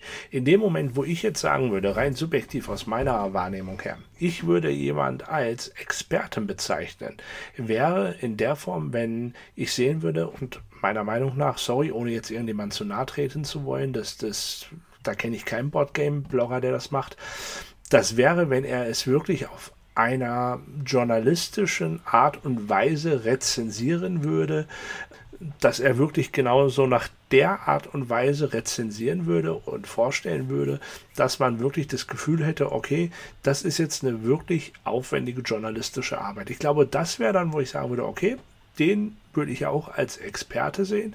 Aber dadurch, dass halt eben auch so gut wie alle das als Hobby machen und freiwillig und auch Spaß an der Freude, sieht, glaube ich, auch jeder, dass das halt einfach vom Aufwand her nicht machbar ist. Ja, aber wenn ich so sehe, ich sag mal, Buchrezension mhm. oder Filmrezension mhm. oder von mir aus auch Computerspielrezension. Ich würde bestreiten, dass alle die, selbst die das hauptberuflich machen, zweimal Skyrim durchgespielt haben oder WoW, oder WoW durchgespielt Ja, WoW durchgespielt. Ja. Ich habe jetzt das Internet zugemacht. oder auch alle, die, ich sag mal, Filme rezensieren. Mhm. Die gehen zur Pressevorführung, gucken sich den Film an und dann schreiben sie darüber. Absolut, ist so, kann ich dir bestätigen. Also ich arbeite ja in der Entertainment-Branche und auch bei Videospielen und so, das ist zum großen Teil so, gar keine Frage. Und Macht das aber jetzt das, besser oder nicht? Also ich meine, ist auch ein anderes Thema. Ist, äh, da ja, haben wir aber... aber ich glaube, das, was du da gerade beschreibst, das, da würde ich sagen, das ist ein Testbericht. Mhm. Das ist Stiftung mhm. Warentest. Ich glaube, dass Rezensionen in Deutschland viel in Richtung Stiftung Warentest gehen. Mhm. Was allerdings eine sehr deutsche Herangehensweise ans Brettspiel ist. die einfach sagen, ne, Mechanik ist alles. Ich glaube, das ist eben auch noch der Unterschied jetzt, um bei diesem Film- oder Spielebeispiel zu bleiben. Ich glaube tatsächlich, also bleiben wir mal beim Beispiel Film. Ich glaube schon, auch aus persönlicher Erfahrung heraus, als ich noch als Journalist gearbeitet habe und wenn ich die Chance hatte oder wenn ich einen Film rezensiert habe und ich habe die Chance gehabt, ging leider nicht immer, wie du schon sagst, Pressevorführung, dann habe ich mir den Film gerne noch ein zweites Mal angeschaut, weil man kriegt beim ersten Mal gewisse Dinge nicht mit. Man verarbeitet gewisse Filme dann nochmal und überlegt dann nochmal und geht dann bei seiner Herangehensweise nochmal anders heran. Ich habe es immer als sehr hilfreich empfohlen, aber ja, geht leider nicht immer. Ich glaube allerdings, dass es bei Brettspielen nochmal ein ganz, ganz anderes Thema ist, denn ein Brettspiel ist tatsächlich in meinen Augen abhängig von der Spieleranzahl kann es sehr, sehr unterschiedlich sein. Und wir haben ja leider auch immer die Thematik, das ist auch so eine reine Marketing-Sache, da habe ich auch schon mal im Sonntag drüber gesprochen, dass mich das annervt, dass halt, damit Spiele besser verkauft werden, ganz gerne irgendwelche Spieleanzahlen draufgeschrieben werden, die aber jenseits von Gut und Böse sind. So, also nehmen wir jetzt mal ein konkretes Beispiel. Ich nehme mal Star, Star Wars, Wars Rebellion. Rebellion. Mein liebstes sagen. Beispiel. So, ich glaube, jeder, der es gespielt hat. Ist ja ein Vier-Spieler-Spiel. Genau, richtig. Jeder. jeder, der es gespielt hat, der wird sagen, das Ding ist ein Zwei-Spieler-Spiel, Punkt aus Ende. So, wenn ich jetzt aber von Star Wars Rebellion berichte, so und sage, ich möchte darüber einen vernünftigen, wirklich journalistischen Testbericht machen, dann muss ich zumindest es auch mal mit drei Spielern spielen. Ich muss es mit vier Spielern spielen, um festzustellen, es ist Grütze. Ich muss aber auch, gerade beim Star Wars Rebellion, müsste ich zumindest mal als Imperium gespielt haben und ich müsste auch mal als Rebellen gespielt haben, weil die ja komplett asymmetrisch sind. So, also um mir wirklich einen vernünftigen Eindruck zu machen, bräuchte ich eigentlich streng genommen vier, fünf Partien Minimum. So, und wenn ich dann noch in die Richtung gehe, und das ist ja auch anders als bei Filmen, dass ich jetzt sage, okay, und jetzt reden wir über das Balancing. Wie ist das Spiel von der Mechanik gebalanced? Ich probiere jetzt mal irgendwas total Schwachsinniges aus, was, mir jetzt, was mich zwar nicht zum Sieg bringt, aber ich gucke mal, ob ich das Spiel irgendwie exploiten kann oder sowas. Auch das ist eine Sache, die spielt bei Filmen keine Rolle. Dann müsste ich es vielleicht noch zwei, dreimal spielen. Na, also macht keiner, natürlich nicht, weil die Zeit auch gar nicht da ist. Aber das ist für mich ein Unterschied bei Filmen. Bei Filmen wenn ich, oder beim Buch, wenn ich das jetzt irgendwie ein, zwei, dreimal gesehen habe, dann ist es wahrscheinlich gut. Das ist bei Brettspielen vom Aufwand her aber nochmal ein ganz anderer. Ja, und ich würde es dann auch eher irgendwie so als, als was man, ich würde es dann nicht als Rezension, eine Rezension möchte man ja eigentlich haben, meistens wenn das Spiel rauskommt ungefähr. Mhm, mh, und genau wenn ich jetzt sowas, also mit zig verschiedenen Gruppen am besten, also auch wirklich am besten verschiedene Gruppen, nicht nur ja, verschiedene. Spieleranzahlen, sondern auch verschiedene Gruppen, weil eventuell lag es jetzt einfach an den Spielern. Der eine mag das Spiel vom Prinzip her nicht, weil das einfach nicht seine Art von Spiel ist, oder der andere hat einfach einen schlechten Tag. Und das, da müsste ich dann wirklich in die Analyse zu gehen. Und dafür würde ich dann eher irgendwie so ein Feature, was man dann irgendwie nach fünf Jahren mal machen kann. Das ist ein Spieleklassiker und mhm. den möchte ich jetzt mal genauer analysieren und genauer vorstellen das würde ich jetzt nicht für eine Rezension erwarten einfach.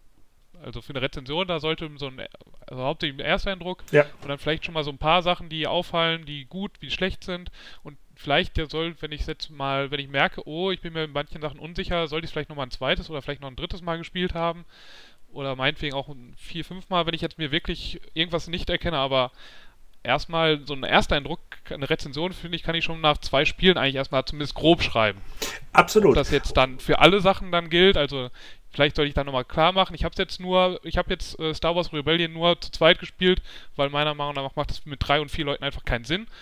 Und das soll dann irgendjemand anders entscheiden, ob das doch Sinn macht das vielleicht noch als Disclaimer reinhauen, aber ansonsten. Aber genau, da genau das ist aber der Punkt. Und jetzt drehen wir es nämlich mal wieder zu dem Thema: Sind wir Brettspielblogger ein Experten oder nicht? Genau das, was du gesagt hast. Das kann aber genauso Lieschen Müller von nebenan machen, die weder im Blog noch einen YouTube-Kanal hat. Das kann jeder machen. Das kann jeder machen. Das kann sogar der machen, der vielleicht jetzt gerade nur, wenn es denn mal wieder Messen gibt, der dann irgendwo auf der Spiel oder der BerlinCon oder wo auch immer das Spiel jetzt gerade mal eine Stunde gespielt hat. Auch der kann sich danach hinsetzen und kann sagen, das ist ist mein Eindruck von dem Spiel. Und nichts anderes machen wir Blogger doch auch. So, und in dem Sinne finde ich persönlich, rein für mich, ist anmaßend zu sagen, ich bin ein Experte. Ich habe vielleicht eine andere Verantwortung, weil mehr Leute das hören oder sehen, was ich erzähle. Aber das ist für mich, was ich ja schon gesagt habe, unabhängig davon, dass ich der Experte bin oder nicht. Ich finde ich find zum Beispiel, sorry, wenn ich das nochmal, dich da unterbreche, ich finde zum Beispiel persönlich sehr wichtig, wie ist die Tonalität. Das ist meine rein subjektive Meinung dazu. Weil ich arbeite heute auch noch mit vielen Redaktionen zusammen, weil ich natürlich Marketing, Anzeigenverkauf und sowas mache. Und wir haben sehr, sehr viele Kunden. Und auch da ist meiner Meinung nach relativ wichtig, wie ist die Tonalität, über die man mit Produkten umgeht. Also ich sage dann auch immer, wenn ich mit Redaktion rede, dass man da einfach gewissen Respekt haben soll. Ich würde niemals sagen, weil ich jetzt Anzeigen zu Spiel XY oder Film XY verkaufe, dass die Leute jetzt deshalb sagen sollen, ist es besonders gut oder sie sollen es jetzt besser reden, als es ist. Aber ich sage halt auch immer, es ist ein Unterschied, ob ich jetzt schreibe, das Spiel hat da seine Marke, es hat den Fehler, das hat mir nicht gefallen, das funktioniert nicht. Oder ich schreibe irgendwie, äh, voll scheiße, ist nur für Gehirnamputierte, ey, Kackding. So, wo ich mir denke, nee, so, das ist ja auch der falsche Ansatz. Das persönlich finde ich persönlich, da sind wir wieder bei Verantwortung, finde ich wichtiger. Ja, schon. Allerdings würde ich sagen, in dem Moment, wo du schreibst, äh, ist ja nur für Gehirnamputierte Kackding, würde ich sagen, dann zieht sich aus der Rezension auch schon der Eindruck heraus, dass das Ganze nicht besonders professionell war. Wahrscheinlich nicht. Aber ich bin durchaus der Meinung, dass wütende Rezensionen und auch echte Verrisse durchaus ihren Platz haben. Ja, natürlich, und, definitiv. Ne? Denn wir haben eben, und da bin ich tatsächlich ja der Meinung, aber was vielleicht auch einfach tatsächlich an dem Feld, was ich persönlich jetzt beackere, liegt. Das da will ich gar nicht ausschließen, dass das, wenn ich Feldspiele spielen würde, dass das anders wäre. Mhm. Aber da ich ein Spiel eher sehe als ja in der Tradition von Film, von Buch, von Computerspiel, die auch mhm. in der Tradition von Film und Buch oder zumindest die Computerspiele, die jetzt vergleichbar wären, äh, in dieser Tradition stehen. Da finde ich ist der emotionale Zugang zu diesem Produkt eben viel, viel wichtiger. Und ja, absolut. Dieses, und wenn ich dieses Spiel spiele und ich sage, Gott, was eine hirnlose Grütze. Wir hatten schon Dark, Darker, Darkest mhm. angesprochen. Dann finde ich, gehört das auch so gesagt. Großer Kritiker Gott in Deutschland Marcel Reich-Ranitzky. Wenn er ein Buch scheiße fand, dann hat er das durchaus deftig so genannt und hatte dann auch keinerlei Respekt vor. Und da sehe ich tatsächlich auch Respekt vorm Spiel oder auch einen Respekt vor dem Designer, der dieses Spiel gemacht hat, halte ich für absolut unangebracht. Sehe ich persönlich Was? ein bisschen anders, muss ich zugeben, weil ich der Meinung, also ähm, natürlich habe ich bei mir auf dem Kanal auch Spiele, wo ich schon gesagt habe, Leute, es hat mir null Spaß gemacht, ich fand es Mist, es hat mir nicht gefallen, aber es ist genau das, was du sagst. Es ist aber dadurch, es gibt mit Sicherheit auch Leute, um bei deinem Beispiel zu bleiben, Dark, Darker, Darkest, gibt es bestimmt Leute, die Spaß mit dem Ding haben. Und ich denke mir, weder der Verlag noch, und das in erster Instanz, noch der Designer hat sich ja jetzt hingestellt und hat gesagt, ich mache jetzt ein Spiel, was alle Leute zerreiße, weil es ist scheiße. Da war eine Person dahinter, die hat sich viel Mühe damit gemacht, die hat sich Mühe damit gegeben und hat irgendwelche, hm, von mir aus auch zweifelhafte Motivationen gehabt, zu sagen, ich möchte jetzt aus meinen Fähigkeiten heraus das bestmögliche Spiel machen. Und aus meiner Sicht der Dinge, und das habe ich in meinem Journalistikstudium gelernt, gilt es zumindest das erstmal zu respektieren. Man soll da nicht sagen, dass das Ding gut ist, nur weil man jemand irgendwie jetzt sagt, ach, der arme Autor, der tut mir jetzt so leid. Nö, das sehe ich wie du. Wenn etwas schlecht ist, muss man es einfach sagen. Am Ende des Tages ist es aber, aber subjektiv und ich bin der Meinung, und wie gesagt, rein meine persönliche Meinung, ich muss jetzt nicht auf Dolbe kommen raus draufhauen. Das klickt meistens sogar besser, wenn ich mich jetzt hinstellen würde und würde mich jetzt hinstellen wie der ein oder andere Blogger, den es da auch gibt und mache einen totalen Zerriss und sag, wie scheiße das ist und nur für Gehirnamputierte. Das würden viele Zuschauer mit Sicherheit auch abfeiern, aber das bin nicht ich. Also ist meine persönliche Meinung. Aber wie gesagt, das, das ist ja auch das Schöne. Ich meine, das macht eine Blogger-Szene ja auch bunt. Das kann ja am Ende des Tages auch jeder halten wie ein Dachdecker. Es ist einfach nicht meine Art und Weise. Äh, ja, wie gesagt, da bin ich schon der Auffassung, ja, möglicherweise hat der Designer sich Mühe gegeben und hat sich Mühe gegeben. Er war stets bemüht. Ja, die Ergebnisse von hat sich Mühe gegeben, die hängen bei Mutti am Kühlschrank, aber die sollten dann doch bitte nicht der Öffentlichkeit zugänglich gemacht werden. Also von daher, da halte ich dann tatsächlich auch mal wirklich absolute Verrisse für angebracht. Ich meine, sie sind selten, denn man muss tatsächlich sagen, so ein Spiel geht ja oftmals schon auch durch Redaktion. Also es, es gibt wenige Spiele, die jetzt einfach nur so am Küchentisch gemacht werden und dann veröffentlicht man sie auf Kickstarter. Also, ja. Aber ich kenne Wir denken, glaube ich, jetzt an das gleiche Spiel. Ja, ja, durchaus. Na, ich, ich muss dazu auch sagen, ich bin da ein Stück weit vielleicht auch ein bisschen, na, ich will nicht sagen, gebrandmarktes Kind, aber ich habe eine Erfahrung gehabt und die hat mich da enorm zum Umdenken gebracht. Das ist jetzt mit Sicherheit 15, 20 Jahre her.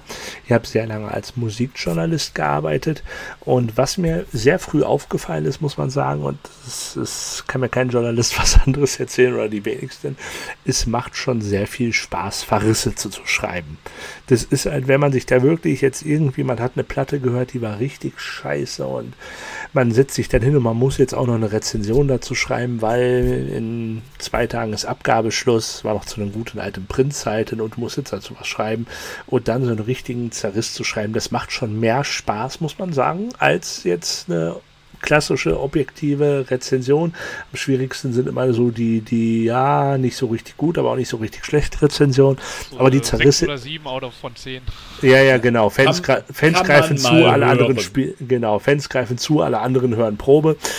Nee, und Zerrisse haben schon Spaß gemacht. Und ich habe ein Erlebnis gehabt, tatsächlich, da habe ich, das war eine recht junge Band und war ich, ich glaube, es war sogar das Debütalbum. Und das war, es war grottig. Die Frau konnte nicht singen und die ganzen Arrangements waren scheiße und die Texte waren, boah, aber ich mir gedacht habe, boah, also selbst in meinen schlimmsten Drogenzeiten, im, weiß ich nicht, mit drei Jahren, hätte ich nicht solche Texte geschrieben. Und äh, so habe ich es auch in meiner Rezension dann umschrieben. Und damit war das Thema auch für mich erledigt. Ich fand es lustig. Ich habe nachher von ein paar Freunden, die das Magazin auch gelesen haben, haben gesagt, ah, lustige Rezension, haben uns super amüsiert. Und dann habe ich durch einen ganz, ganz dummen Zufall, habe ich dann ein paar Wochen später auf einem Festival diese Band getroffen. So, und ich hatte das, weil ich zur damaligen Zeit habe ich, im, als ich als Musikjournalist gearbeitet habe, habe ich im, im Monat bestimmt 20, 30 Alben rezensiert und ich hatte es gar nicht so auf dem Schirm, dass die das sind. Und ich hatte mich vorgestellt und die hatte natürlich meine Rezension auch gelesen. Und dieses junge Mädel, damals Anfang 20, erste Album, ist dann mir gegenüber in den Tränen ausgebrochen, was mich denn geritten hätte, sie jetzt so schlecht zu machen. Sie hätte diese Rezension gelesen, sie hätte zwei Tage erstmal dran gedacht, mit Musik aufzuhören und, und sie hat Tränen und Rotz und Wasser geheult, nachdem sie das gelesen hat. So, jetzt kann natürlich der, der Gemeine, also der, der Teufel auf meiner Schulter, der hat dann auch gesagt, der hätte sagen sollen, ja, hätte es mal besser aufgehört, die Rezension hätte ein Hinweis ja. sein sollen. Ähm, hätte ich aber auf gesagt. Ja, es ist, auf der anderen Seite fühlt man sich aber schon ein bisschen moralisch mies, wenn man sich dann denkt, okay, ich hätte es auch anders umschreiben können, dass dieses Album einfach Mist ist, was der betreffenden Person aber vielleicht nicht so wehgetan hätte. Ich will jetzt nicht sagen, dass es da irgendwelche Boardgame-Designer gibt, denen es vielleicht wehtut, wenn ich in der Kamera sage, dass das Spiel scheiße ist. Aber es war zumindest so ein Moment, wo den habe ich immer noch im Kopf und ich glaube, der hat sich da auch etwas festgebrannt. Ah, gut, okay. Ich glaube aber, dass genau diese Distanz zwischen Rezensenten bzw. Urteilern und den Beurteilten eine andere Form der Wahrnehmung und auch Wiedergabe der Eindrücke erst ermöglicht. Also mhm. ich erlebe das jetzt gerade, ich gebe massenhaft Online-Unterricht und das funktioniert teilweise grauenhaft schlecht.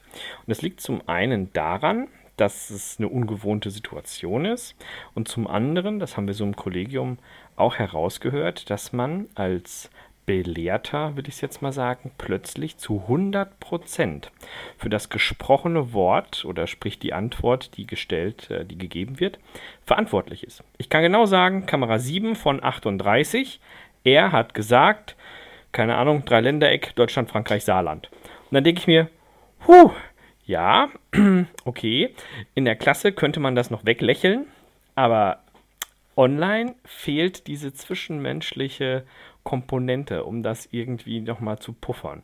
Und äh, da haben wir halt auch gesagt, dass das unter anderem ein Problem ist bei diesen, ja, ich sag jetzt mal, die ähm, digitalen Kommunikationsmedien, dass das eben so raus ist. Und letztendlich machen wir ja auch in gewisser Weise als Rezession oder als Anmerkung auch eine digitale Wiedergabe von dem, was wir irgendwo erlebt haben. Gut, okay. Den einen oder anderen Spieleentwickler lernt man jetzt auch mal kennen. Und wir hatten ja auch schon zu Anfang unseres äh, heutigen Episodenelements festgehalten, dass das immer eine subjektive Wahrnehmung ist. Also Dirk zum Beispiel würde wahrscheinlich nie, außer wir halten ihm wieder diverse Gegenstände an den Kopf oder an sonstige Teile, die dazu führen, dass er doch gewillt ist, mit uns zu spielen, eine Pummel-Einhorn-Edition spielt. Aber. doch, doch, doch, äh, Pummel-Einhorn jederzeit. Achso, ja, hm, komisch. Hm. Ge- Genau wie Pop-Up-Pirat. Ja, genau. Pop-Up-Pirat ist auch echt lustig. Aber ja, aber das sind so Sachen, wo ich mir dann denke, ah ja, hm, okay, mal abwarten. Nein, aber ich glaube schon. A, glaube ich tatsächlich, das ist eine Sache, die du gerade gesagt hast, ich vollkommen richtig finde. Die Distanz zwischen Rezensent und Autor oder Designer. Wenn ich die nicht wahre, dann kann ich ihn nicht verreißen. Ne? Wenn er mir leid tut oder wenn ich mit ihm befreundet bin. Ich finde es ganz fürchterlich. Also gerade in der deutschen äh, Brettspielszene oder in der Brettspielrezensentenszene ist so ein Hang dazu, mit deutschen Autoren so quasi halb verkumpelt zu sein. Also da ist, da wird ja auch immer nur noch von der Uwe gesprochen oder der Stefan und so. Ne, so man kennt sich, man mag sich und das finde ich schwierig. Also das finde ich viel schwieriger als was die Neutralität angeht, als dass man Rezensionsexemplare kriegt oder so. Ist ja auch immer so eine Sache, die immer vorgeworfen wird. Äh, ihr seid doch alle gekauft, ihr kriegt doch Rezi-Exemplare. Ja, wir kriegen Rezi-Exemplare.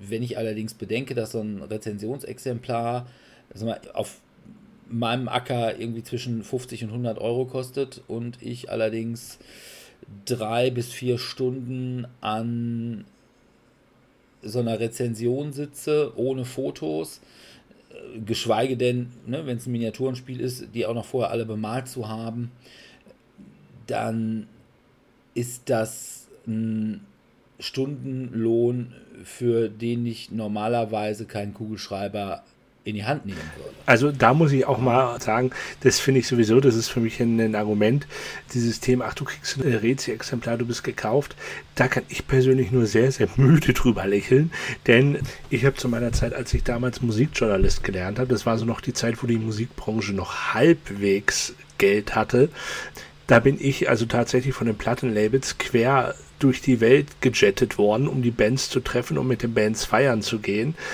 wurde in den besten Fünf-Sterne-Hotels als Journalist untergebracht und habe auch noch sonst was bekommen. Also das war was, wo man sagen könnte, also ich glaube, wenn sowas in der Brettspielszene geben würde, dann könnte man darüber reden, dass man, ja, ich will jetzt nicht sagen gekauft war, also auch wir haben damals gesagt, wenn etwas schlecht war, haben es auch gesagt und geschrieben, aber natürlich ist es, und das sind wir nämlich wieder bei dem Thema Distanz, ist in der Musikbranche war es damals ganz normal, dass du halt Monate bevor das neue Album erschienen ist, also auch wirklich von großen Bands, dass du da ins Studio geflogen worden bist und wenn das Studio halt irgendwo in Chicago oder Helsinki oder sonst wo war, dann wurdest du da hingeflogen, durftest schon drei Monate vorher mit der Band zusammen in deren Studio das Album hören und danach gehört es zum guten Ton, dass du mit der Band feiern gegangen bist und das auf Kosten des Plattenlabels. Also ich glaube, wenn Leute da dann schreien, äh, ihr seid gekauft, auch wenn wir es da genauso wenig waren wie heute, dann kann ich den Vorwurf aber noch eher verstehen, als weil ich halt ein blödes Brettspielmuster bekomme, was ich, was ja letztendlich auch Arbeitsgerät ist und wie du sagst, auch viel stundenlange Arbeit verursacht. Ja, also ich würde ja gern gekauft. ne? Also ich, muss ja, ich habe ja in der Beziehung keinen Ethos. Ne? Also, ne, liebe Brettspielverlage, ne, kauft mich. Die nehmen nur meistens immer Abstand davon, wenn sie meine Preise hören. Aber, Meistens musst du die ja noch bezahlen. Ja, Also, nee, also von daher, äh, das ist Kokolores. Aber ich finde es viel gefährlicher, wenn man dann wirklich immer sagt, ach ja, guck mal, da ist der Uwe und den Uwe habe ich kennengelernt und mh, hm, wir sind jetzt, wenn wir uns sehen und so. Da, da verliere ich dann Abstand. Nicht, weil ich gekauft bin, sondern weil es um persönliche Beziehungen geht. Und weil ich eben nicht will, dass der Uwe oder der Stefan oder die Sophia äh, zwei Wochen weinen, wenn mhm. sie meine Rezension mhm. gelesen haben. Ne? Das muss mir vollkommen egal sein. Ja. Und ne, da bin ich tatsächlich auch ein Fleischerhund. Ne? Also in dieser, in dieser Szene, die du gerade beschrieben hast aus den Festivals, hätte ich tatsächlich wahrscheinlich gesagt, ja, hätt's mal besser. Ne? Und hier, nimm Taschentuch. Also ich bin ja, ich bin ja auch menschlich, ne? deswegen das Taschentuch. Aber ja, das ne, fachlich, fachlich, muss ich dann wirklich sagen, ja, lässte besser.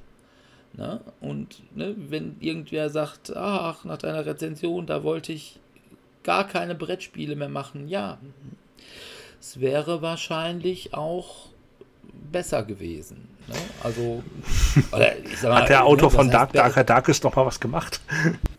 Müsste man also, recherchieren, je nachdem, wie vernichtend die Rezession war. Ich, ich glaube, der hätte wirklich niemand was Gutes drüber gesagt. Der hat, glaube ich, tatsächlich vorher was gemacht, was gar nicht so schlecht war. Hat er nicht dieses Room 25 oder so gemacht? Ich weiß es gar nicht mehr so genau. Aber jedenfalls irgendwas hatte. Ja, oder irgendwie sowas, genau. Panic Station war das ne, aber was, ob er danach noch irgendwas gemacht hat, das weiß ich nicht mehr. Dreamscape, was auch gar nicht so. Es gibt halt wenig Bewertungen dafür, aber.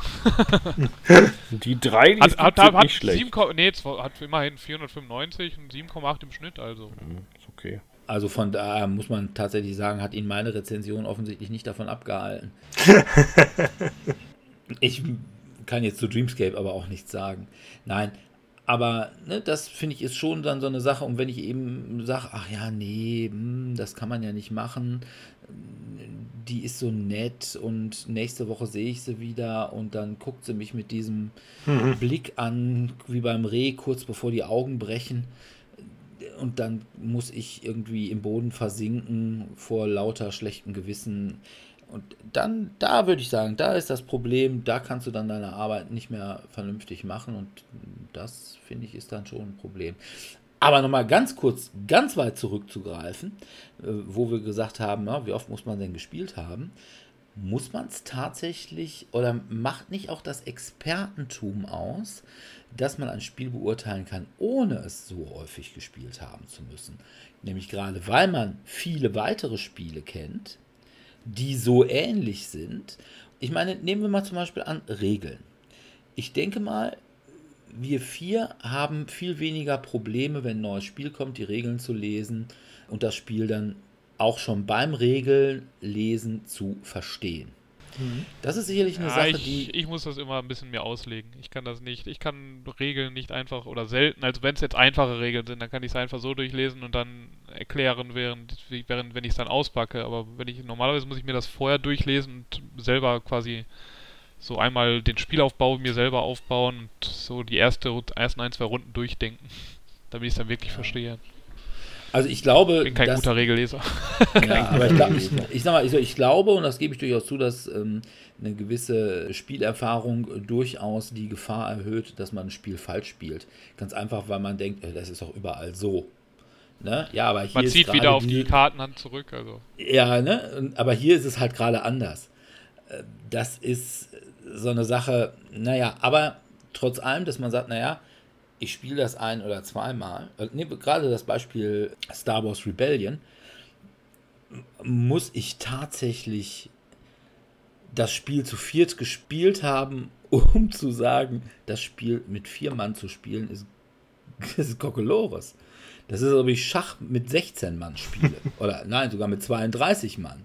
Jeder darf eine Figur bewegen da glaube ich tatsächlich, dass es da auch, sagen wir, die Expertise oder das, was vielleicht den in Anführungsstrichen Experten von dem gemeinen Noob abhebt, ist eben, dass ein Spiel nicht zehnmal spielen muss, um zu sagen, ist was oder ist nix.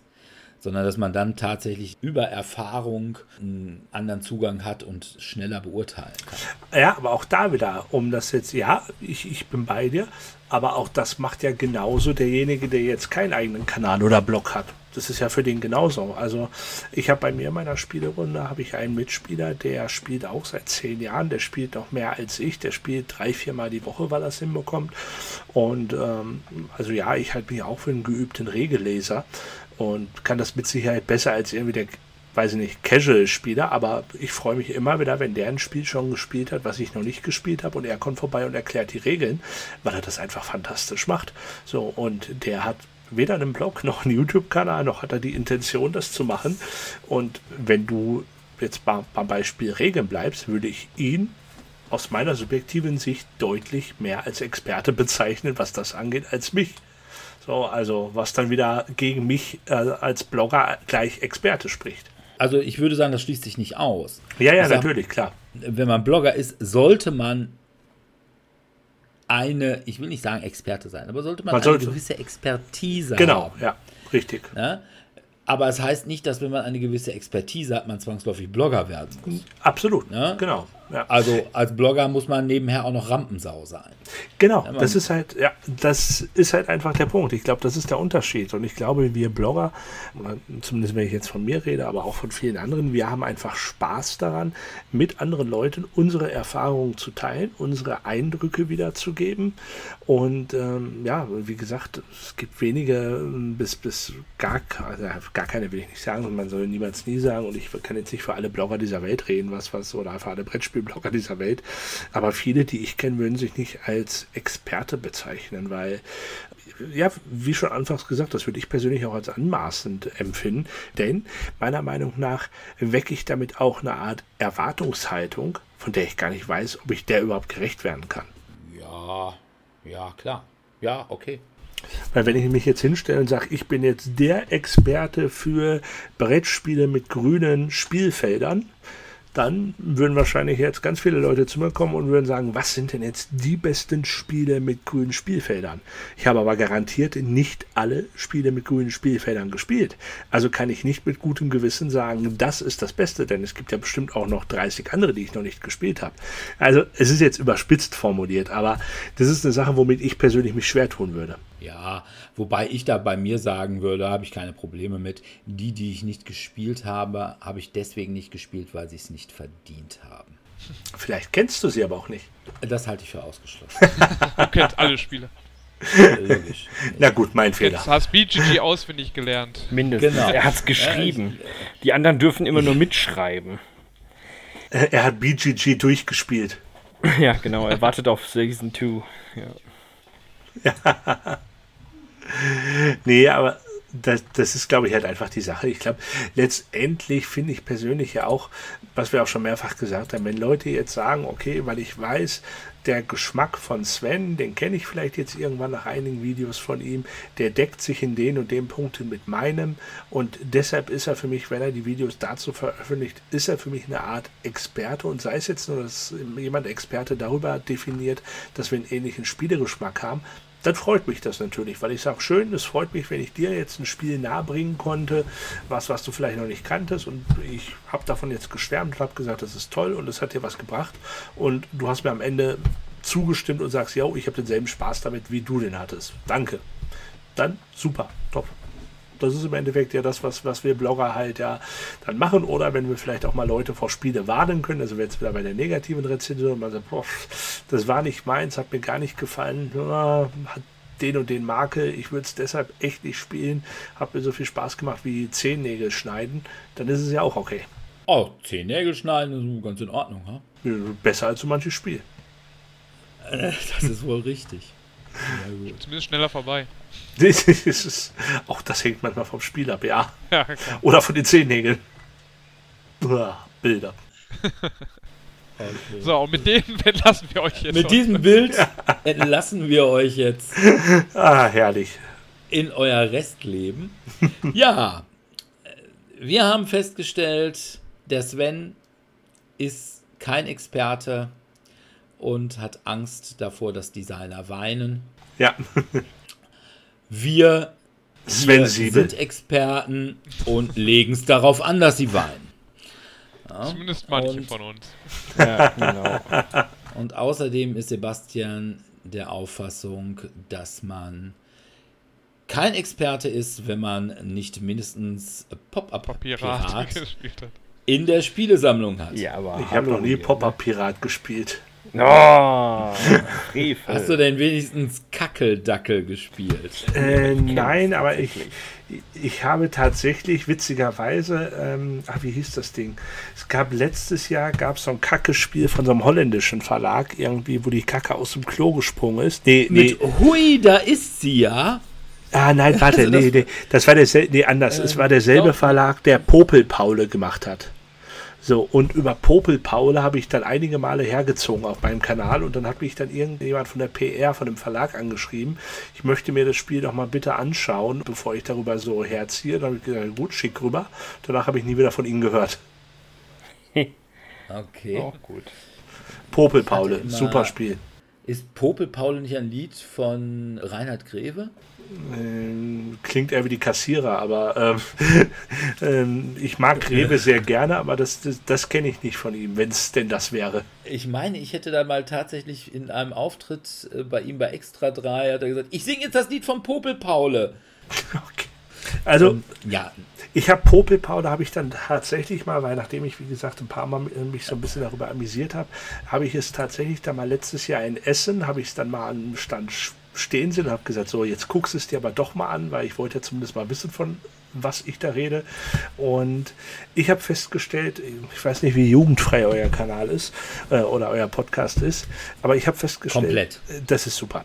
Äh, Ich kann dieses Spiel sehr, sehr empfehlen für 13, 14, 15-jährige Jungs, die lernen wollen, wie man seine Finger geschickt einsetzt, um junge Mädchen glücklich zu machen. Also dafür ist es super als äh, Lehrstudie, weil man muss nämlich tatsächlich mit seinen Fingern so in die Nase von diesem Popelpaulo und diese Popel rausziehen und den Rest denkt euch. ja, aber ich muss tatsächlich sagen, ich hätte meine Zweifel, dass wenn man die Finger bei dem einen so einsetzt, als Nee, du sollst da nichts die Popel rausziehen. aus der Nase, dann ähm, Rausziehen solltest du nicht, aber Fingerfertigkeit kannst du daran schon sehr gut üben. Ich wollte gerade sagen, das möchte wohl, äh, ich sag mal, zu einer wenig erfolgreichen Karriere an der Liebesfront führen. Ich sag mal nur so. Ja, nein, aber ansonsten ähm, bist du doch eigentlich, ne? Du hast eine vierjährige Tochter, du müsstest doch einfach voll die Zielgruppe sein von diesen ganzen Kacki-Spielen. Also ich hatte ja immer, ich fand ja diese, ich weiß nicht, wie der Titel war, womit du diesen Pömpel hattest. Ist, glaube ich, vor Das zwei war- Jahren rausgekommen. Ja, ja, ja, ja, wo, nee, aber tatsächlich. Wo auf dem Spiel dick drauf steht, hui, da ist er ja. Also ich bin ich zwar voll tätowiert, aber da bin ich dann doch eher der Spießer. Also äh, sowas kommt uns dann nicht ins Haus. Also wir haben auch schon, also es ist uns auch schon wichtig, dass unsere, äh, unsere Kurze, dass die auch schon mitspielt. Also wir, wir haben heute noch Karak gespielt, das ist im Endeffekt so eine Art Dungeon Crawler für Kids. Oder aber auch sowas wie Funkelschatz, sowas haben wir da. Oder Rhino, Rhino Hero. Rhino Hero. Rhino Hero, genau sowas. Rhino Hero, super So, sowas ist super, aber diese ganzen Fäkalspiele, nee, sorry. Also da bin ich dann doch spießig. Das ist mir zu blöd. Tut mir leid. Na gut. Okidoki. Ja, dann sind wir am Ende. Ich denke mal, jetzt nachdem wir drüber gesprochen haben, ist das Thema einfach auch komplett erschöpfend behandelt. Der nächste Skandal Ne? kommt bestimmt. Ne, müsst ihr einfach auch den Rest, der dazu ergangen ist, nicht mehr sehen, hören oder lesen. Wir bedanken uns wie immer bei unseren Zuhörern fürs Zuhören. In zwei Wochen kommen wir dann doch etwas verspätet zum letzten Teil unserer 10-Jahres-Rückschau mit den Jahren 2018 und 2019, die ja quasi erst gestern zu Ende gegangen sind. Wer mit uns, also mit Dominik, Sebastian und mir, spielen möchte, der könnte das, wenn wir nicht gerade Corona-Krise hätten, jeden Mittwoch und Donnerstag im Wechsel im Tellurien in Dortmund, oder jeden ersten Dienstag im Monat im Cabaret Kö in Dortmund Hörde. Wer dem Sven eine große Freude machen möchte und äh, im Dezember in Berlin ist, der kann zur Berlin kommen gehen, die glaube ich irgendwann im Dezember ist. Genau, Sven? äh, das Nikolauswochenende, 4. bis 6. Ah, okay. Dezember. Es sei denn, wir kriegen noch eine neue Pandemiephase und alles geht den Bach runter. Dann ist aus. Könnt ihr denn eigentlich noch zurücktreten oder so? Habt ihr das so? dass Ja, ja, das ja, ja. eventuell- Ja, ja, also wir haben Okay. Absicherung, wir haben da auch entsprechende Versicherung. Also das ist alles da. Wir planen parallel tatsächlich gerade drei verschiedene Veranstaltungen, ohne zu wissen, welche jetzt genau stattfinden wird. Aber tatsächlich liegt der Fokus jetzt erstmal auf den Dezember und ich sag mal, wir sind vorsichtig optimistisch, wie du schon sagst, wenn nicht plötzlich die, die zweite Welle uns noch voll erwischt, dass der Dezember hoffentlich klappt. Okay, ansonsten empfehlen wir als Zweitmedium zum DSD Brettspiel Podcast durchaus den Vlog vom Sven. Das ist das Brettballett, findet man auf YouTube. Hat im Übrigen eine extrem niedliche Titelfigur. Das bin nicht ich. Ich werde immer wieder gefragt. Nein, das bin nicht ich. Die Silhouette bin nicht ich. Ich würde sagen, dass du es wärst. Vom Bauch wird's passen. Ich würde sagen, ich finde die extremst cool. Ja. Aber sowas könnten wir eigentlich auch mal machen lassen. Wir bräuchten nur drei Tütüs. Bitte. Ich habe irgendwann mal, als ich mit meinem Kanal angefangen habe, und ich glaube, die ersten 500 Abos hatte, ich bin jetzt bei knapp über 4000, habe ich mal gesagt, sobald ich 10.000 Abos habe, setze ich mich in einem echten Tütü vor der Kamera. Ich kriege mit jedem Abo, was ich mehr bekomme, langsam Angst. Ja, Auftrag erkannt, würde ich Bei sagen. uns ne? 4000 ist ja jetzt einfach, jetzt sagen wir mal, auch noch nicht so viel. Ne? Ist noch weit weg von, von der 10. Also von daher, ich, ich habe noch keinen äh, keins in Auftrag gegeben. Ich wollte gerade sagen, da haben wir noch ein bisschen Zeit hin. Und wie gesagt, ne, es fehlen ja bis zu dem, dass du da endlich davon leben kannst, Ja. halt noch etwa 76.000. Also von daher geht hin und abonniert den Sven. Brettballett und insbesondere das Brett zum Sonntag finde ich immer sehr, sehr schön. Vielen Dank. Was vielleicht auch ein bisschen daran liegt, dass ich dem Sven diesen wunderbaren Ohrensessel, in dem er da immer sich fläzt, ein wenig neide. Zu Recht. Na gut. Ja. Danke, dass ich dabei vor- sein durfte. Ja, keine Ursache. Da nicht Danke, für. dass du da warst. Ne? Ne, Gerne. Genau. Vielleicht können wir sie noch mal irgendwann wiederholen. Muss mal gucken, was sie denn die nächsten Brett zum Sonntage so verzapft. Ob Dann erzähle ich auch was von müssen. Ach, She-Ra. Damals. In den 80ern. Obwohl, da war ich eigentlich schon zu alt als She-Ra. Da warst du schon Und, 40, äh, stimmt. Ja, und äh, muss man mal sagen, und She-Ra war ich ja sowieso nie. Das ist ja für Mädchen gewesen. Und ist, glaube ich, jetzt noch mehr für Mädchen, ne? Also, es- hat ja noch niemals der einzige Kerl, der immer drin vorkam, der hatte immer einen coolen Oberlippenschnäuzer bei She-Ra damals. Und den hat er, glaube ich, heute nicht mehr. Naja. Gut. Ja. Wir würden uns freuen, wenn ihr auch in zwei Wochen wieder bei uns reinhört. Und bis dahin verbleiben wir mit einem freundlichen Tschüss. Ciao, ciao. Tschüss.